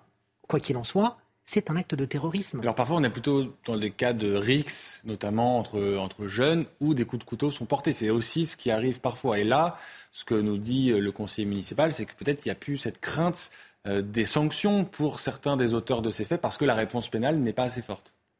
Alors, c'est possible, effectivement la réponse pénale, encore une fois, euh, elle, est liée à un arsenal juridique qui existe et qui est lourd. En matière de violence volontaire avec armes, euh, les peines peuvent aller jusqu'à 30 euh, ans d'emprisonnement à partir du moment où on révélera ni plus ni moins qu'une tentative d'assassinat, si ce n'est un assassinat. Donc la réponse pénale existe. Encore une fois, le problème, c'est qu'on est face à une, personnalisation de la peine qui, en l'occurrence, est en rapport avec la problématique qui nous occupe. Et puis, on a un autre problème qui a été évoqué depuis le début, et qui d'ailleurs est à l'origine de ce sentiment d'abandon des victimes. C'est la lenteur du procès pénal, c'est la lenteur d'une instruction. Aujourd'hui, les, victimes se sentent abandonnées. Pourquoi? Eh bien, parce qu'elles ont le sentiment que matériellement, eh bien, euh, les choses vont dans l'oubli. On a une, une confrontation à apporter entre, d'un côté, la lenteur de l'arsenal pénal, ou en tout cas d'une enquête pénale en matière d'instruction, et d'un autre côté, l'encadrement législatif, sur le plan notamment des mandats de dépôt en matière de détention provisoire. Il faut quand même savoir qu'en matière correctionnelle, eh bien, ce sont des mandats de dépôt de quatre mois renouvelables qui, en règle générale, ne sauraient excéder un an. En matière criminelle, ce sont des mandats de dépôt d'un an, renouvelables là aussi. C'est autre chose. Mais en tout état de cause, il suffit qu'il euh, y ait une, une qualification correctionnelle plutôt qu'une qualification criminelle pour que finalement la justice se heurte à l'impossibilité technique de, maintenir en détention provisoire trop longtemps euh, des individus dans cette problématique. Donc la réponse pénale, elle existe, mais elle est parfois euh, effectivement euh, confrontée à une lenteur du système qui n'est pas toujours adaptée. Michael Sadoun, on oppose parfois les municipalités de droite, de gauche sur leur politique en matière de sécurité avec les caméras de vidéosurveillance, etc. Il se trouve qu'à Nice, on a beaucoup de caméras de vidéosurveillance. Malgré tout, il y a encore des faits de violence avec donc ces attaques au couteau. Comment vous, vous expliquez cette hausse. Est-ce que vous aussi, vous faites un lien avec euh, la réponse judiciaire oui, moi je fais un lien avec la réponse judiciaire euh, et je pense que la réponse euh, est nationale. Néanmoins, évidemment, il y a des différences entre les municipalités et je note que les municipalités dirigées par la gauche, et notamment, on l'a vu avec des exemples symptomatiques de maires écologie, Europe Écologie Les Verts, des villes comme Nantes, comme Lyon, ont vu leur criminalité et leur délinquance exploser dernièrement avec des, réactions parfois mitigées de Johanna Roland et autres. Euh, je suis d'accord néanmoins avec euh, euh, Martin Garagnon. En l'occurrence, il y a une. Peut-on appeler ça une récupération politique? Bon, il y a une rivalité entre Eric Ciotti et Christian Estrosi, alors que Christian Estrosi n'a pas un bilan catastrophique en matière de sécurité. Hein. Il y a eu une baisse de la criminalité et de la délinquance entre 2017 et 2021 de l'ordre de 7%. Alors après, il faut prendre en compte les effets Covid, etc. il y a eu une hausse plus récente de 5%, avec notamment une hausse, mais ça ça dans toute la France, des violences aux personnes, les coups et blessures, les agressions sexuelles, etc., et une baisse tendancielle des atteintes aux biens. Donc je dirais qu'il faut nuancer un petit peu le constat sur Christian Estrosi. Pour ce qui est de la justice, je suis entièrement d'accord. La rapidité de la justice compte énormément, et c'est ce qu'on disait tout à l'heure quand je disais qu'Éric Dupont-Moretti avait augmenté euh, les moyens de la justice en recrutant plus de magistrats, plus de greffiers. Je suis essentiel, je, suis convaincu que c'est une réponse essentielle euh, à, la violence en France. Martin Garagnon l'a aussi dit, je vais encore abonder dans son sens, décidément. Décidément. décidément. Euh, 4 euros pour la justice pour 1000 euros de dépenses publiques.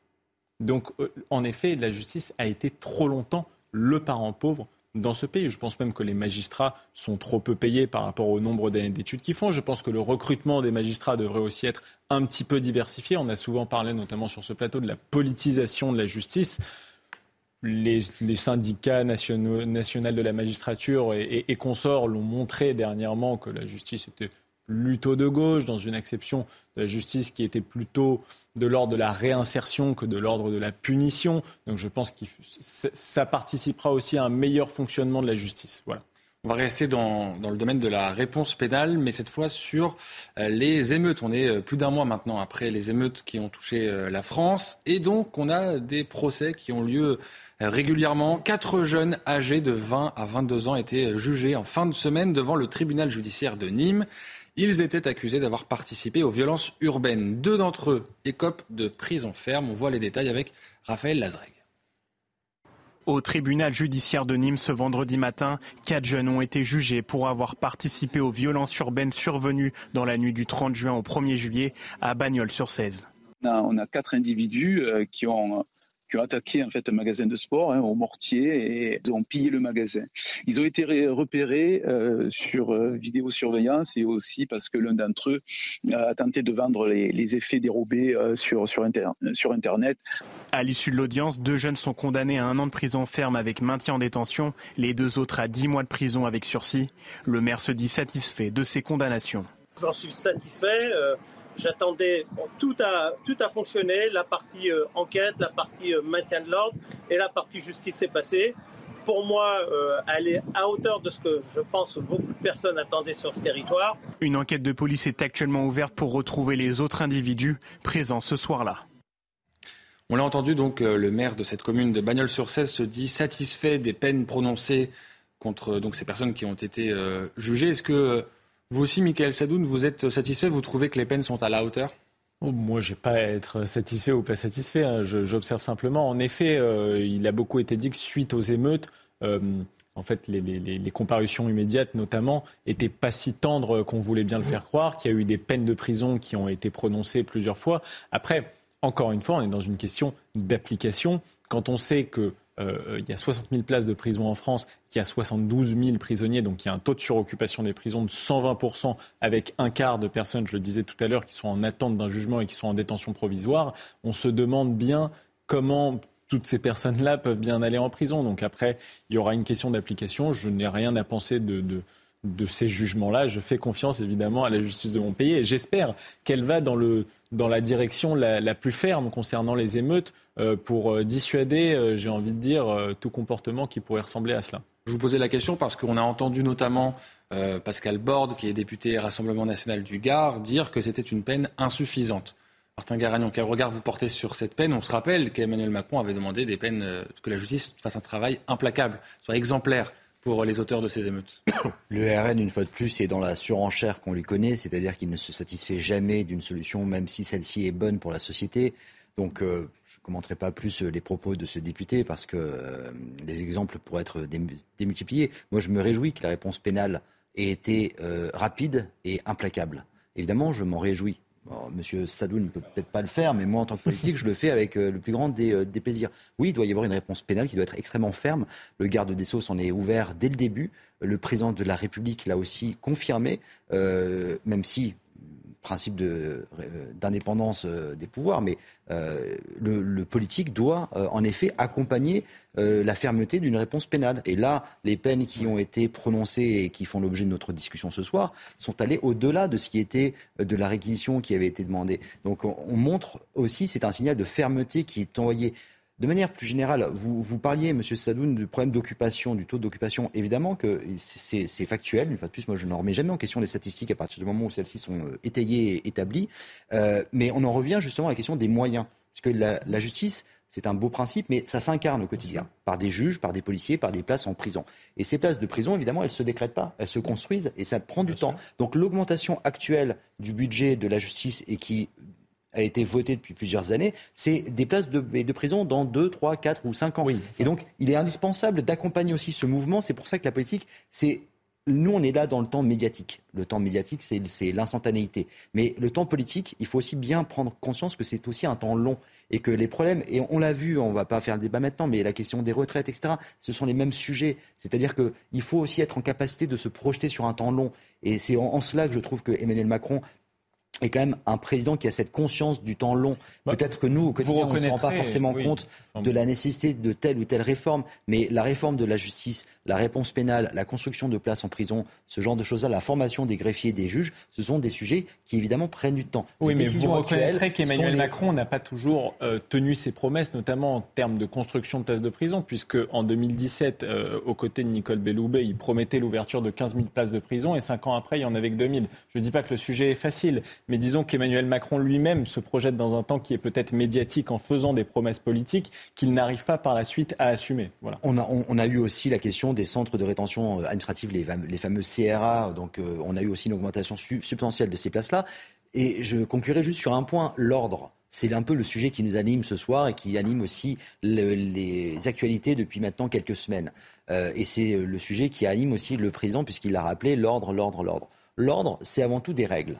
Les règles, il faut être en capacité de les faire respecter ou de les faire accepter. Faire respecter les règles, c'est la question de la réponse pénale. C'est-à-dire, c'est ce qui vient en mmh. bout de chaîne, c'est la police, c'est de la justice, c'est une question de moyens et de volonté enfin, politique. Ça, c'est faire respecter les règles. Je répète qu'Emmanuel Macron a mis un peu de temps. Et faire accepter les règles, c'est toute la partie, c'est toute, la partie immergée de l'iceberg. C'est ce qui se fait en amont. C'est l'école, c'est l'éducation, c'est les familles, etc. C'est aussi là-dessus qu'il faut qu'on travaille. Nous, on parle là ce soir de faits divers, de réponses pénales, etc. C'est très bien, c'est indispensable. Mais il ne faut pas oublier aussi toute la partie qu'il y a en amont c'est-à-dire l'acceptabilité des règles de société. Là aussi, je ne suis pas sûr que. C'est oui, ce sont ces deux facettes. Mais moi, je suis entièrement d'accord avec vous. Mais là aussi, par exemple, si vous parlez d'éducation, je ne suis pas sûr que le choix de Papendiaï ait, été très judicieux dernièrement à l'éducation. Maintenant, c'est M. Gabriel Attal qui est ministre de l'Éducation. Bien sûr, mais je, a des, moi, extrêmement non, c'est simplement que moi, quand je vous parle, je suis d'accord avec vous sur énormément de sujets. Malheureusement, la majorité, c'est un peu son péché originel, est divisée en deux elle souffle le chaud et le froid sur à peu près toutes les questions. Et c'est pour ça que si Papendia, n'a pas été la solution. Bien entendre le en même temps, mais voilà, le, en même temps, pour moi, a été une énorme.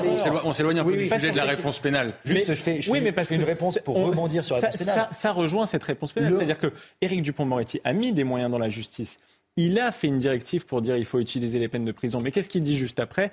La première fonction de la justice, c'est la réinsertion. Donc, encore une fois, il y a un en même temps qui peut être évidemment sain parce qu'il introduit une nuance dans la politique. en même temps. il est nécessaire. sur, certains sujets, il est meurtrier. Sur, la question de la réponse pénale, puisque c'est le sujet, mais le en même temps, évidemment qu'il est nécessaire et qu'il est de bon sens. Pas sur tous les sujets. Une fois de plus, la réponse pénale, oui. En termes d'éducation, Papendia n'était pas nécessaire. Désolé. ça, on, va, on, va, parler justement de, de la perception qu'ont les plus jeunes de cette euh, réponse pénale avec un acteur que j'ajoute euh, au débat. C'est un rappeur, euh, c'est Booba, qui, je ne sais pas si vous l'avez vu, s'est exprimé sur, sur les émeutes. On voit sa déclaration. Quant aux émeutes, je trouve surtout que la police, le système judiciaire-carcéral et plus globalement l'État ne se font pas respecter. Hmm. Ce pas forcément les propos qu'on aurait attendus de la part de Bouba. Est-ce que, selon vous, Franck Cohen, il y a euh, chez les jeunes, parce qu'on sait que le rappeur Bouba s'adresse plutôt euh, aux jeunes, voilà, un sentiment peut-être plus de crainte de la réponse euh, pénale et donc un problème d'éducation. On revient finalement à ce qu'on disait tout à l'heure. Alors effectivement, déjà, je pense que sur le plan de la peine, il est fondamental d'arrêter les effets d'annonce. Lorsqu'on lit un an de prison ferme pour deux jeunes, moi je ne suis pas là en tant qu'avocat pénaliste pour apprécier le dossier pénal, je ne le connais pas. Je ne connais pas, en l'occurrence, le casier judiciaire de ces personnes. Euh, je ne sais pas si elles ont des antécédents ou pas. Là aussi, il faut euh, ramener les, choses à leur réalité. La réalité, c'est quoi? On appelle des émeutiers ceux qui ne sont pas des émeutiers. Aujourd'hui, la justice doit faire face à différentes problématiques. Un émeutier, c'est quelqu'un qui vient manifester son mécontentement face à une situation déterminée, face à un pouvoir politique. Lorsque matériellement, on est auteur de pillage sous couvert d'émeutes, lorsqu'on profite des émeutes pour justement réaliser des pillages, on est sur deux délits distincts.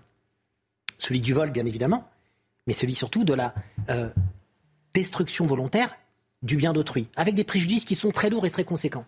Donc, vous dire aujourd'hui, est-ce que la réponse pénale est suffisante? Je n'aurais pas euh, l'outrecuidance de le dire, parce que tout dépend de quel côté on se place. Du côté des victimes, la réponse est insuffisante. Du côté de la défense, on va considérer que c'est une peine adaptée. Pourquoi est-ce que du côté des victimes, c'est une peine insuffisante? Parce que lorsqu'on lit un an d'emprisonnement pour deux jeunes, il faut savoir quelque chose qui est quand même essentiel et que tout le monde ne sait pas. C'est que jusqu'à un an d'emprisonnement, la peine est aménageable. Ce qui veut dire que soit la personne sort et ensuite, eh bien, elle va être dirigée vers un juge de l'application des peines qui va être chargé de, de proposer une alternative à la peine, sous la forme d'une semi-liberté, sous la forme d'un placement sous surveillance électronique, sous la forme euh, de, jours jours d'amende, de cas échéants. Soit la personne est placée en détention, et dans ces cas-là, eh bien, elle peut, dès le premier mois, saisir la commission d'application des peines d'une demande d'aménagement. Donc attention aux effets d'annonce parce que même chose pour les victimes qui entendent un an de prison ferme ou deux, ou, enfin, ou deux ans de prison ferme, eh bien elles vont se dire que la personne va partir en détention pour un ou deux ans. Ce n'est pas le cas. La réalité, c'est que parfois, au bout de deux mois, les personnes peuvent être remises en liberté. Il faut là aussi revenir, si vous le voulez bien, très brièvement sur ce qu'on disait tout à l'heure et, euh, qui, à mon avis, n'a pas été complété. On a évoqué tout à l'heure, et c'est le même problème aujourd'hui, c'est que lorsqu'on parle de ces peines pour ces émeutiers ou pour ces pilleurs, parce que c'est de pillage dont il s'agit, pillages qui sont sanctionnés par les dispositions de l'article 311.4 du Code pénal, il faut quand même savoir que les peines encourues euh, en matière de pillage, c'est 5 ans d'emprisonnement. Lorsque euh, matériellement, eh bien, euh, les faits sont commis en bande organisée, et les peines peuvent aller jusqu'à 15 années d'emprisonnement et 150 000 euros d'amende.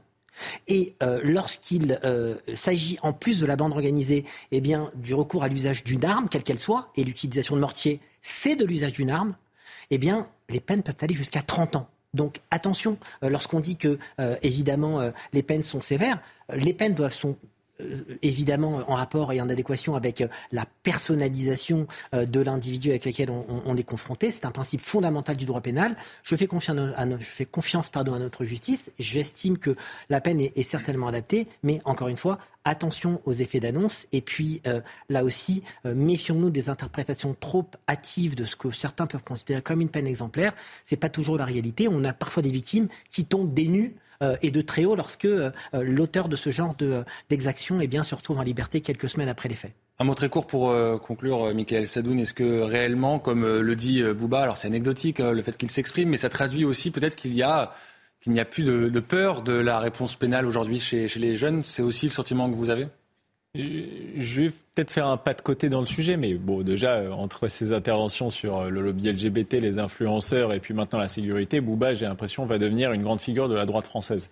Euh, pour devenir plus sérieux, je pense sincèrement qu'il y a un problème plus profond de la société qui est que la seule autorité qui est reconnue aujourd'hui, et notamment dans ces quartiers, c'est celle de l'argent. Et Bouba en sait quelque chose. Je pense qu'on a avec cette société de l'individualisme roi, de la société de consommation, du désir exacerbé, nous avons mis l'argent en seule valeur de la société. L'autorité du policier n'est plus reconnue. Pourquoi? Parce que déjà, évidemment, la réponse judiciaire en aval ne suit plus. Donc l'acte même du policier n'est plus valorisé par les racailles qui pensent en fait finir en liberté deux jours après mais surtout parce que aussi le policier n'est pas assez valorisé, il n'est pas assez formé. Pour beaucoup, euh, il, n'est qu'un agent du service public qui gagne si peu et qui mérite si peu de, de considération. Idem d'ailleurs pour le professeur qui a perdu aussi beaucoup de son autorité. Donc moi je pense qu'il y a tout un socle de valeurs à ramener à la place de cette société de consommation qui fait que les figures qui sont respectées dans les quartiers où il y a les émeutes, qui c'est les rappeurs qui gagnent beaucoup d'argent, évidemment les dealers de drogue qui gagnent aussi beaucoup d'argent et même les entrepreneurs. J'ai l'impression parfois que certains grands entrepreneurs sont beaucoup plus admirés et respectés que le policier ou que le professeur. Et moi, personnellement, je le déplore un petit peu. Voilà, ainsi s'achève euh, cette euh, émission. Merci à tous les trois d'avoir euh, participé à cette émission à mes côtés. Je remercie Laurent Capra qui était à la réalisation ce soir, Laura Tapiro à l'édition. Je remercie également les équipes de programmation. Dans quelques instants, vous avez rendez-vous avec l'édition de la nuit présentée ce soir par Isabelle Piboulot. À très vite sur l'antenne de CNews. Refus d'obtempérer à Limoges. Deux jeunes circulant à scooter sont morts dans la nuit de samedi à dimanche en tentant d'échapper à un contrôle de police. Les deux individus grillent un feu rouge et percutent un véhicule. Le drame a déclenché des échauffourées dans la ville. Deux enquêtes ont été ouvertes. À Nice, depuis le début du mois de juillet, la violence se multiplie. Les attaques au couteau s'enchaînent. Si la ville est très bien équipée en vidéosurveillance, ces agressions traduisent divers problèmes sous-jacents. Les détails dans ce journal. Alcool, tabac, ces substances rapportent énormément d'argent à l'État, mais lui en coûtent davantage. C'est le résultat d'une étude qui détaille le coût social des cigarettes, des drogues illicites et de l'alcool. Les chiffres sont vertigineux, vous le verrez.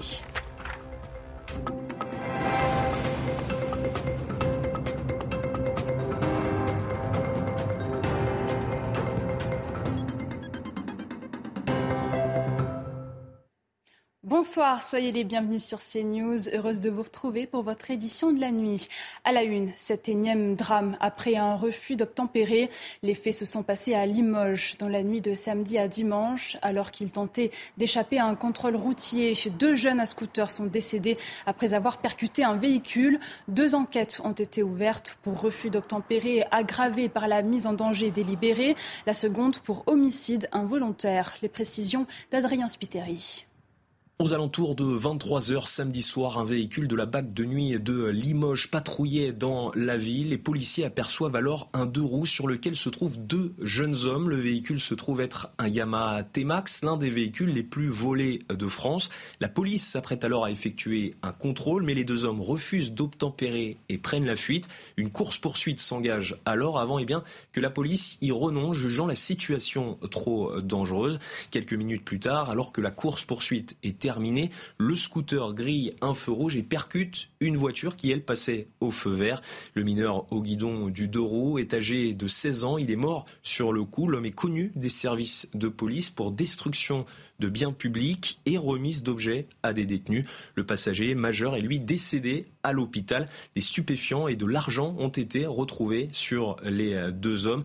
Les passagers de la voiture percutée, eux, sont indemnes, un homme et ses deux enfants, mais ils se disent toutefois choqués par cet accident. L'accident qui a d'ailleurs conduit à quelques troubles dans la ville samedi soir.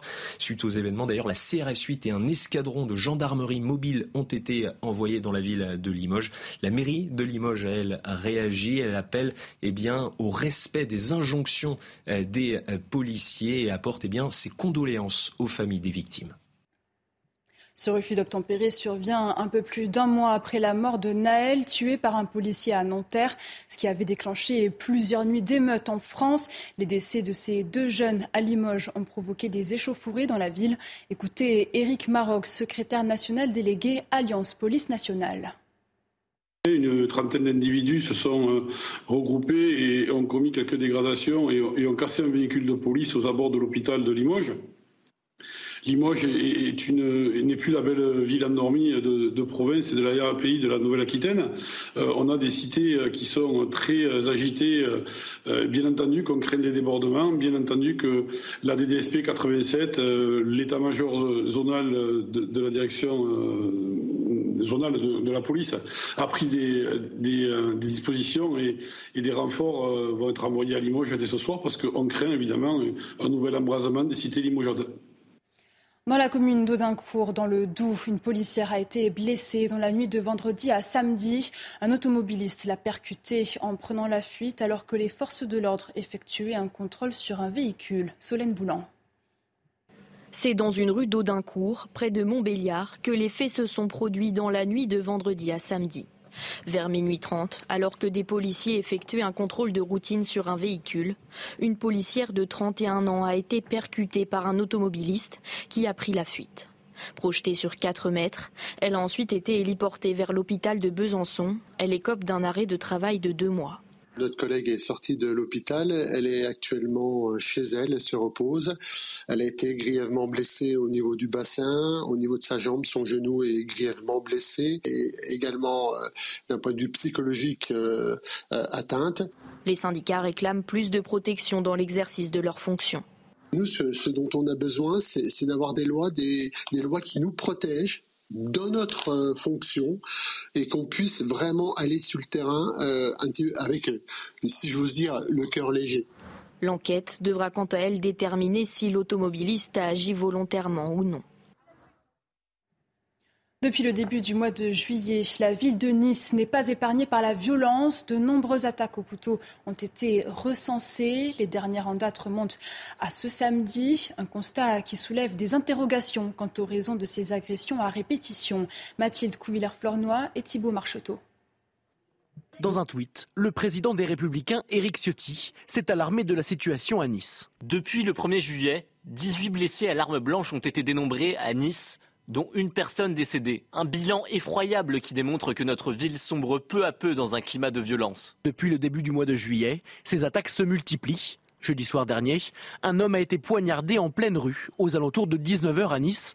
Aucun suspect n'a été encore interpellé. Une situation qui se dégrade de jour en jour, selon cet élu Encore hier soir, on a eu en réalité en moins de 48 heures cinq personnes euh, blessées au couteau dans la ville de Nice, deux encore hier sur une plage. En, réalité, ça ne cesse pas. On est à plus euh, de 18 blessés euh, depuis, depuis le 1er juillet. C'est un été meurtrier, comme on en a déjà connu à Nice. Avec plus de 4000 caméras, Nice est l'une des villes les mieux équipées en vidéosurveillance. Mais le problème est ailleurs, selon cet élu écologiste. C'est très intéressant le cas de Nice qui a vraiment euh, numéro une en caméra, numéro, numéro une en police municipale. La problématique, elle est bien en termes de moyens pour les policiers et en termes de moyens pour la justice. À un moment donné, il faut arrêter de parler, il faut passer aux actes. Depuis le début de l'été, la police municipale reste au plus près des Niçois et des touristes. Un poste mobile se déplace et surveille les quartiers les plus fréquentés de la ville. Après six semaines d'absence, le JDD a fait son retour en kiosque avec un numéro engagé, une édition consacrée à l'insécurité et à la justice après la mort d'Enzo, 15 ans, poignardé le 22 juillet dans l'heure. Dans le journal, des familles de victimes d'agression ont rédigé une lettre ouverte adressée au président de la République.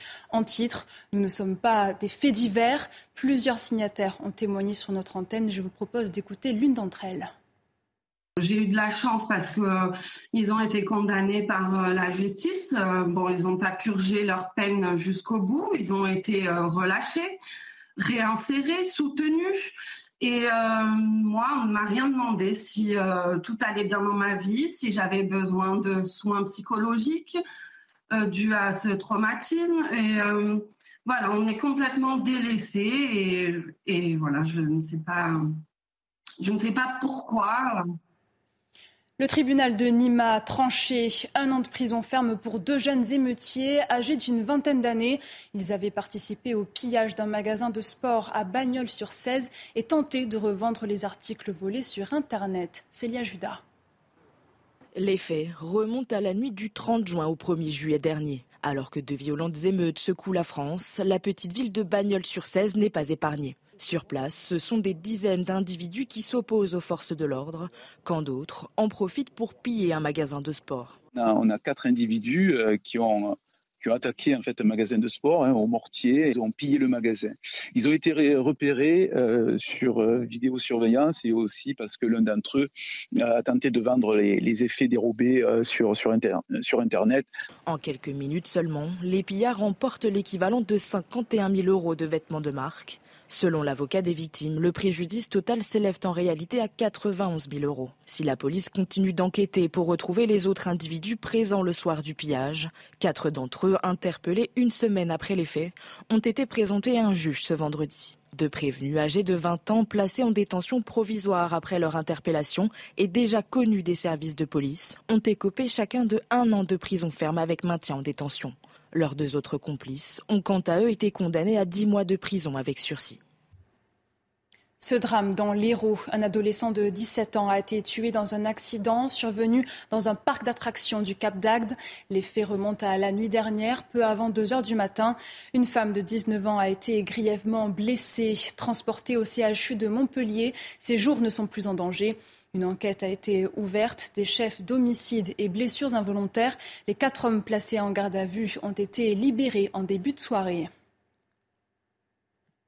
Dans le reste de l'actualité, un rassemblement évangélique des gens du voyage prévu ce mois-ci à Nevoix dans le Loiret n'aura pas lieu.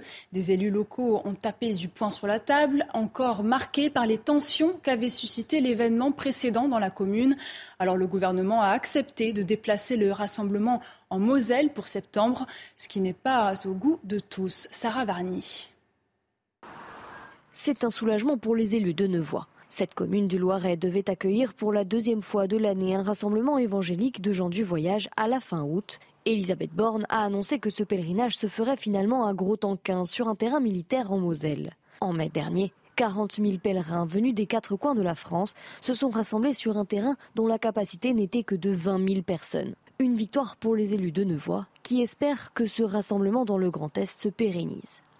Mais du côté de la Moselle, les élus se sentent trahis par le gouvernement. Selon une lettre du Premier ministre de l'époque, Édouard Philippe, adressée aux élus et relayée par France Bleu Lorraine, les élus avaient obtenu gain de cause. L'engagement de cette démarche me permet de vous indiquer que la base aérienne de Gros-Tanquin ne sera plus sollicitée à cette fin à l'avenir. Les habitants des environs se souviennent des précédents rassemblements et gardent en mémoire les nombreuses incivilités et dégâts sur l'environnement. Un arrêté intercommunal a été pris afin d'interdire le stationnement de résidences mobiles sur le territoire à l'approche de ce pèlerinage qui devrait se tenir début septembre. Dans l'actualité internationale, au large de l'île italienne de Lampedusa, au moins une trentaine de migrants sont portés disparus. Deux bateaux ont fait naufrage samedi en raison des mauvaises conditions météo. Les embarcations avaient quitté la ville de Sfax en Tunisie jeudi. Les gardes-côtes italiens ont pu sauver 57 personnes, mais les corps d'une femme et d'un mineur ont été retrouvés sans vie. Au Niger, l'ultimatum fixé aux militaires dimanche dernier par la CDAO arrive bientôt à son terme. Pour l'heure, les généraux qui ont pris le pouvoir le 26 juillet à Niamey n'ont montré aucune volonté de céder leur place. Le président renversé Mohamed Bazoum n'a pas repris ses fonctions. Près de 30 000 partisans du coup d'État se sont rassemblés aujourd'hui dans la capitale, brandissant des drapeaux du Niger, de la Russie et du Burkina Faso. Le Niger a fermé son espace aérien. Alors faut-il craindre une intervention militaire ouest-africaine? Poids lourd de la CDAO, le Nigeria n'avait pas exclu cette perspective qui suscite inquiétude et critique. Cette semaine à Niamey, les militaires avaient promis une riposte immédiate à toute agression. Et puis la Slovénie connaît sa pire catastrophe naturelle en 30 ans. Depuis jeudi, les deux tiers du pays sont en proie à des inondations. Les pluies torrentielles ont fait, au moins trois morts. Les opérations de secours et de nettoyage sont de grande ampleur. Les dégâts, déjà considérables, s'élèvent à plus d'un demi-milliard d'euros. Retour en France avec le résultat d'une étude qui va peut-être vous surprendre.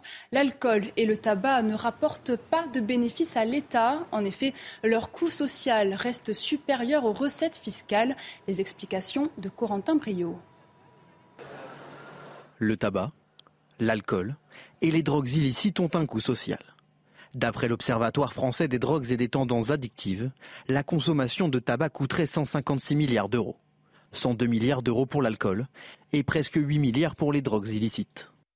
Ces chiffres sont calculés par rapport au coût des vies perdues, le coût des pertes de production pour les entreprises, mais aussi le coût pour les finances publiques. Ce résultat dément au passage une idée reçue. L'alcool et le tabac ne rapportent pas de bénéfices à l'État via les taxes, puisqu'elles rapportent respectivement 4 et 13 milliards d'euros, quand le traitement des maladies qu'elles amènent coûte 8 milliards et 16 milliards et demi d'euros. Une tendance est tout de même remarquée par cette étude, la baisse de la consommation. Les ventes de tabac et de cigarettes ont été divisées par deux depuis 2000. Et justement, euh, Pierre Kopp, professeur d'économie à la Sorbonne et avocat au barreau de Paris, s'est penché sur le sujet. Je vous propose de l'écouter. Je dirais, euh, contrairement aux mensonges systématiquement réitérés par le lobby de l'alcool et par le lobby du tabac, euh, comme vous pouvez le voir sur ces chiffres, euh, le coût pour les dépenses publiques du tabac et de l'alcool est vertigineux, puisque on nous a ressassé que les taxes euh, rapportaient plus que les dépenses, c'est absolument faux. Le coût des traitements est bien supérieur aux taxes qui sont prélevées sur l'alcool et sur le tabac. Donc c'est vraiment une fake news au sens strict. Selon les régions, cela ne vous a pas échappé cet été, la météo est capricieuse et a des allures de mois automnal. Nombreux sont les Français qui tombent malades. Les virus de l'hiver refont surface. Alors les cabinets médicaux et les pharmacies ne désemplissent pas. Reportage de Marie-Liesse Chevalier et Godéric Bay. S'il est là, je vous le donne. De toute façon... Des patients enrhumés ou avec des maux de gorge, au vu des clients dans cette pharmacie, on se croirait en plein hiver. La vente de médicaments contre les rhumes ou les bronchites est anormalement haute pour la saison. La demande ne baisse pas. On a les, demandes au comptoir, euh, nettoyage de nez, euh, sirop, pastilles, euh, c'est toujours un niveau assez important. Même au niveau de mon équipe, j'ai des personnes qui sont malades. Donc pour vous dire que ça me choque pas de voir que la population entière subit les maladies, on va dire, de, de l'hiver. En plein été, le nombre d'angines, de toux ou de rhinopharyngite ne faiblit pas des maladies développées à cause de l'humidité, la pluie ou les changements de température. Mais alors comment faire pour éviter de gâcher son été? Pour éviter ce genre de pathologie, euh, bah, c'est pas très euh, compliqué. Hein. Euh, c'est de ne pas sortir au froid, par exemple, quand on a fait un peu de sport, qu'on transpire beaucoup et qu'on va ressortir en pensant qu'on est en été, alors qu'il fait 17-18 degrés dehors, bah, bon, ça, ça facilite le coup de froid, comme on dit. Des recommandations plutôt inattendues pour un mois d'août, mais qui pourraient éviter aux Français de devoir se rendre à la pharmacie. En cette période de vacances, le ministre de l'économie appelle à la déconnexion. Sur son compte LinkedIn, Bruno Le Maire déclare vous avez le droit de vous déconnecter de votre boîte mail pro, de vos téléphones, de vos réseaux sociaux, profitez de vos proches, lisez des livres, regardez des films, écoutez de la musique, faites du sport, baladez-vous. Les vacances, c'est fait pour changer tout ce qui fait notre quotidien. Alors ces conseils sont-ils suivis par les Français? Laura Lestrade et Antoine Durand vous ont posé la question. Le récit est signé Marine Sabourin. Rester connecté à sa boîte mail professionnelle, consulter les messages de ses collègues, un mauvais réflexe pour de nombreux Français en vacances. 41% d'entre eux se connectent à distance pour suivre leur dossier. La clientèle, même quand tu es en vacances, tu... elle t'écrit quand même, elle t'appelle. Donc c'est jamais vraiment des... la déconnexion. On décroche totalement, c'est hyper important. J'ai eu beaucoup de mal à le faire au début, mais euh, aujourd'hui c'est vital de vraiment couper complètement. J'essaye, le problème c'est que j'ai littéralement toutes mes applis du travail qui sont sur mon téléphone portable. Dans son message posté sur le réseau social professionnel LinkedIn, Bruno Le Maire, ministre de l'économie, invite les Français à vivre l'instant présent mais cela n'est pas toujours facile selon les Français que nous avons rencontrés. En fait, ça dépend des métiers, on va pas se mentir, ça dépend aussi des responsabilités que vous avez. Je pense que ça dépend du niveau de responsabilité aussi qu'on a sur, euh, sur nos postes, mais globalement, euh, on essaye. Les médecins alertent. Travailler lorsque l'on est en congé n'est pas sans danger. Vous pouvez avoir des troubles du sommeil, vous pouvez avoir une, une anxiété qui s'installe. Euh, ça peut même aller effectivement euh, jusqu'à la dépression hein, si, si vous vous déconnectez jamais, que vous ne vous reposez jamais. Les psychologues du travail insistent pour déconnecter. La meilleure solution reste de désactiver toutes ces notifications. Prévu ce week-end, la compétition test de natation pour les Jeux Olympiques a été annulée. L'eau de la Seine est encore trop polluée en raison des pluies persistantes qui font déborder les égouts et ramènent les eaux usées dans le fleuve. Malgré les mines déçues, les autorités restent confiantes à l'approche des JO de Paris 2024. Les explications de Célia Judas. C'est une compétition qui tombe à l'eau. Après une ultime réunion à 4 heures ce matin, la décision a été prise de ne pas maintenir la compétition test de natation des Jeux Olympiques, qui devait se tenir dans la Seine ce dimanche. En cause, une qualité de l'eau jugée en dessous des normes acceptables. L'événement a été annulé parce que World Aquatics fonde sa décision de nager ou non sur les données des dernières 24 heures. Donc, quand nous avons obtenu les résultats au milieu de la nuit, les données étaient juste au-dessus de la limite qu'ils autorisent. C'est ce qu'a décidé l'équipe de médecins de la Fédération internationale de ne pas organiser la compétition vis-à-vis de la sécurité des athlètes. Et malheureusement pour ces athlètes, ils n'auront pas la chance de l'utiliser cette année. Ils le découvriront donc l'année prochaine lorsqu'ils viendront s'entraîner pour la première fois. Alors pour éviter de nouvelles annulations, la mairie de Paris l'affirme. Dans les prochains mois, les travaux se poursuivront afin d'assurer le bon déroulé des épreuves aquatiques de 2024. Aujourd'hui, tous les travaux n'étaient pas finis en 2023. C'est normal parce que les Jeux, c'est en 2024. Et donc, euh, une fois que ces travaux seront finis, on pourra réguler même des phénomènes exceptionnels. Les organisateurs des JO ont eux aussi anticipé de possibles aléas climatiques. En cas de forte pluie, les épreuves devraient pouvoir être décalées de deux ou trois jours.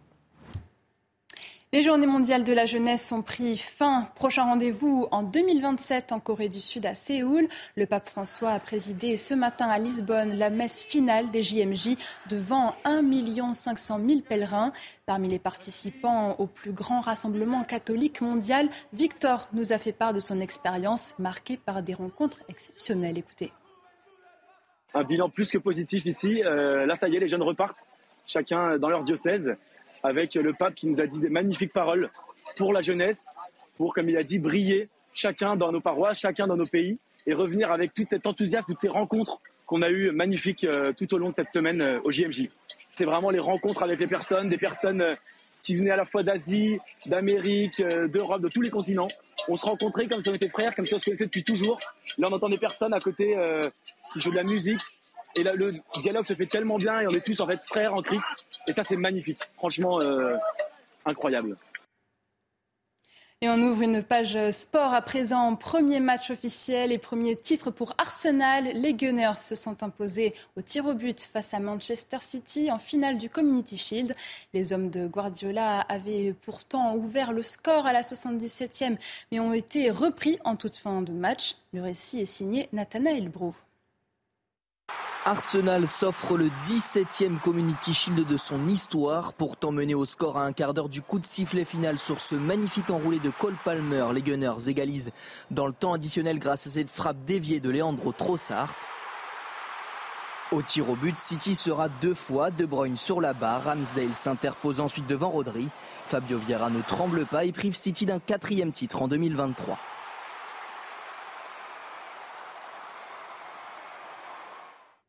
Du football toujours avec un petit aperçu du côté de l'infirmerie des Bleus avant leur huitième de finale contre le Maroc. La défenseur Mel Lacrar est, incertaine à cause d'une gêne à la cuisse gauche, elle qui avait marqué le but égalisateur face au Panama. Pour le reste, Hervé Renard devrait disposer de toutes ses armes pour mardi. Le point avec Léa Dandois de Lègue.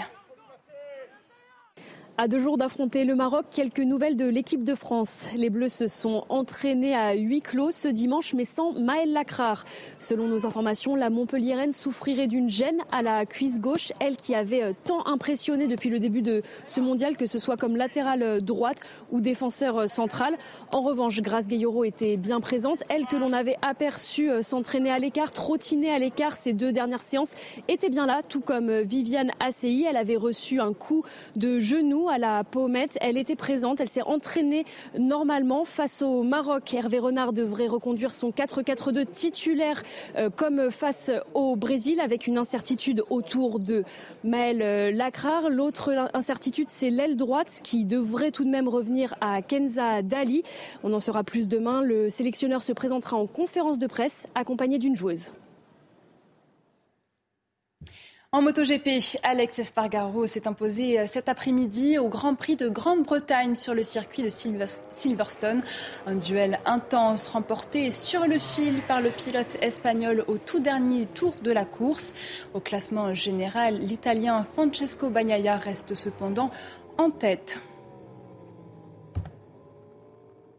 Encore une victoire pour Céline Boutier. La golfeuse française s'est imposée euh, ce dimanche sur le Scottish Open. Un nouvel exploit une semaine après s'être imposée au Master d'Evian.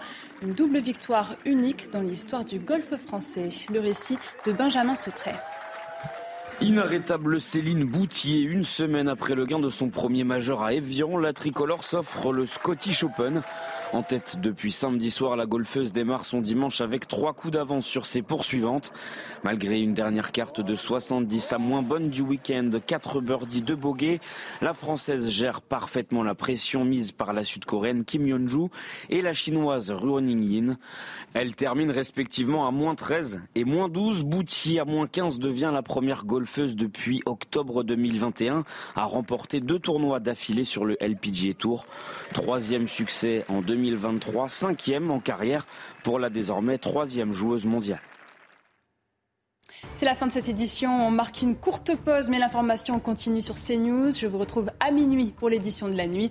Nous reviendrons sur ce refus d'obtempérer à Limoges. Deux jeunes à scooter sont morts la, la nuit dernière en tentant d'échapper à un contrôle de police. Les deux individus ont percuté un véhicule. On en parle dans un instant.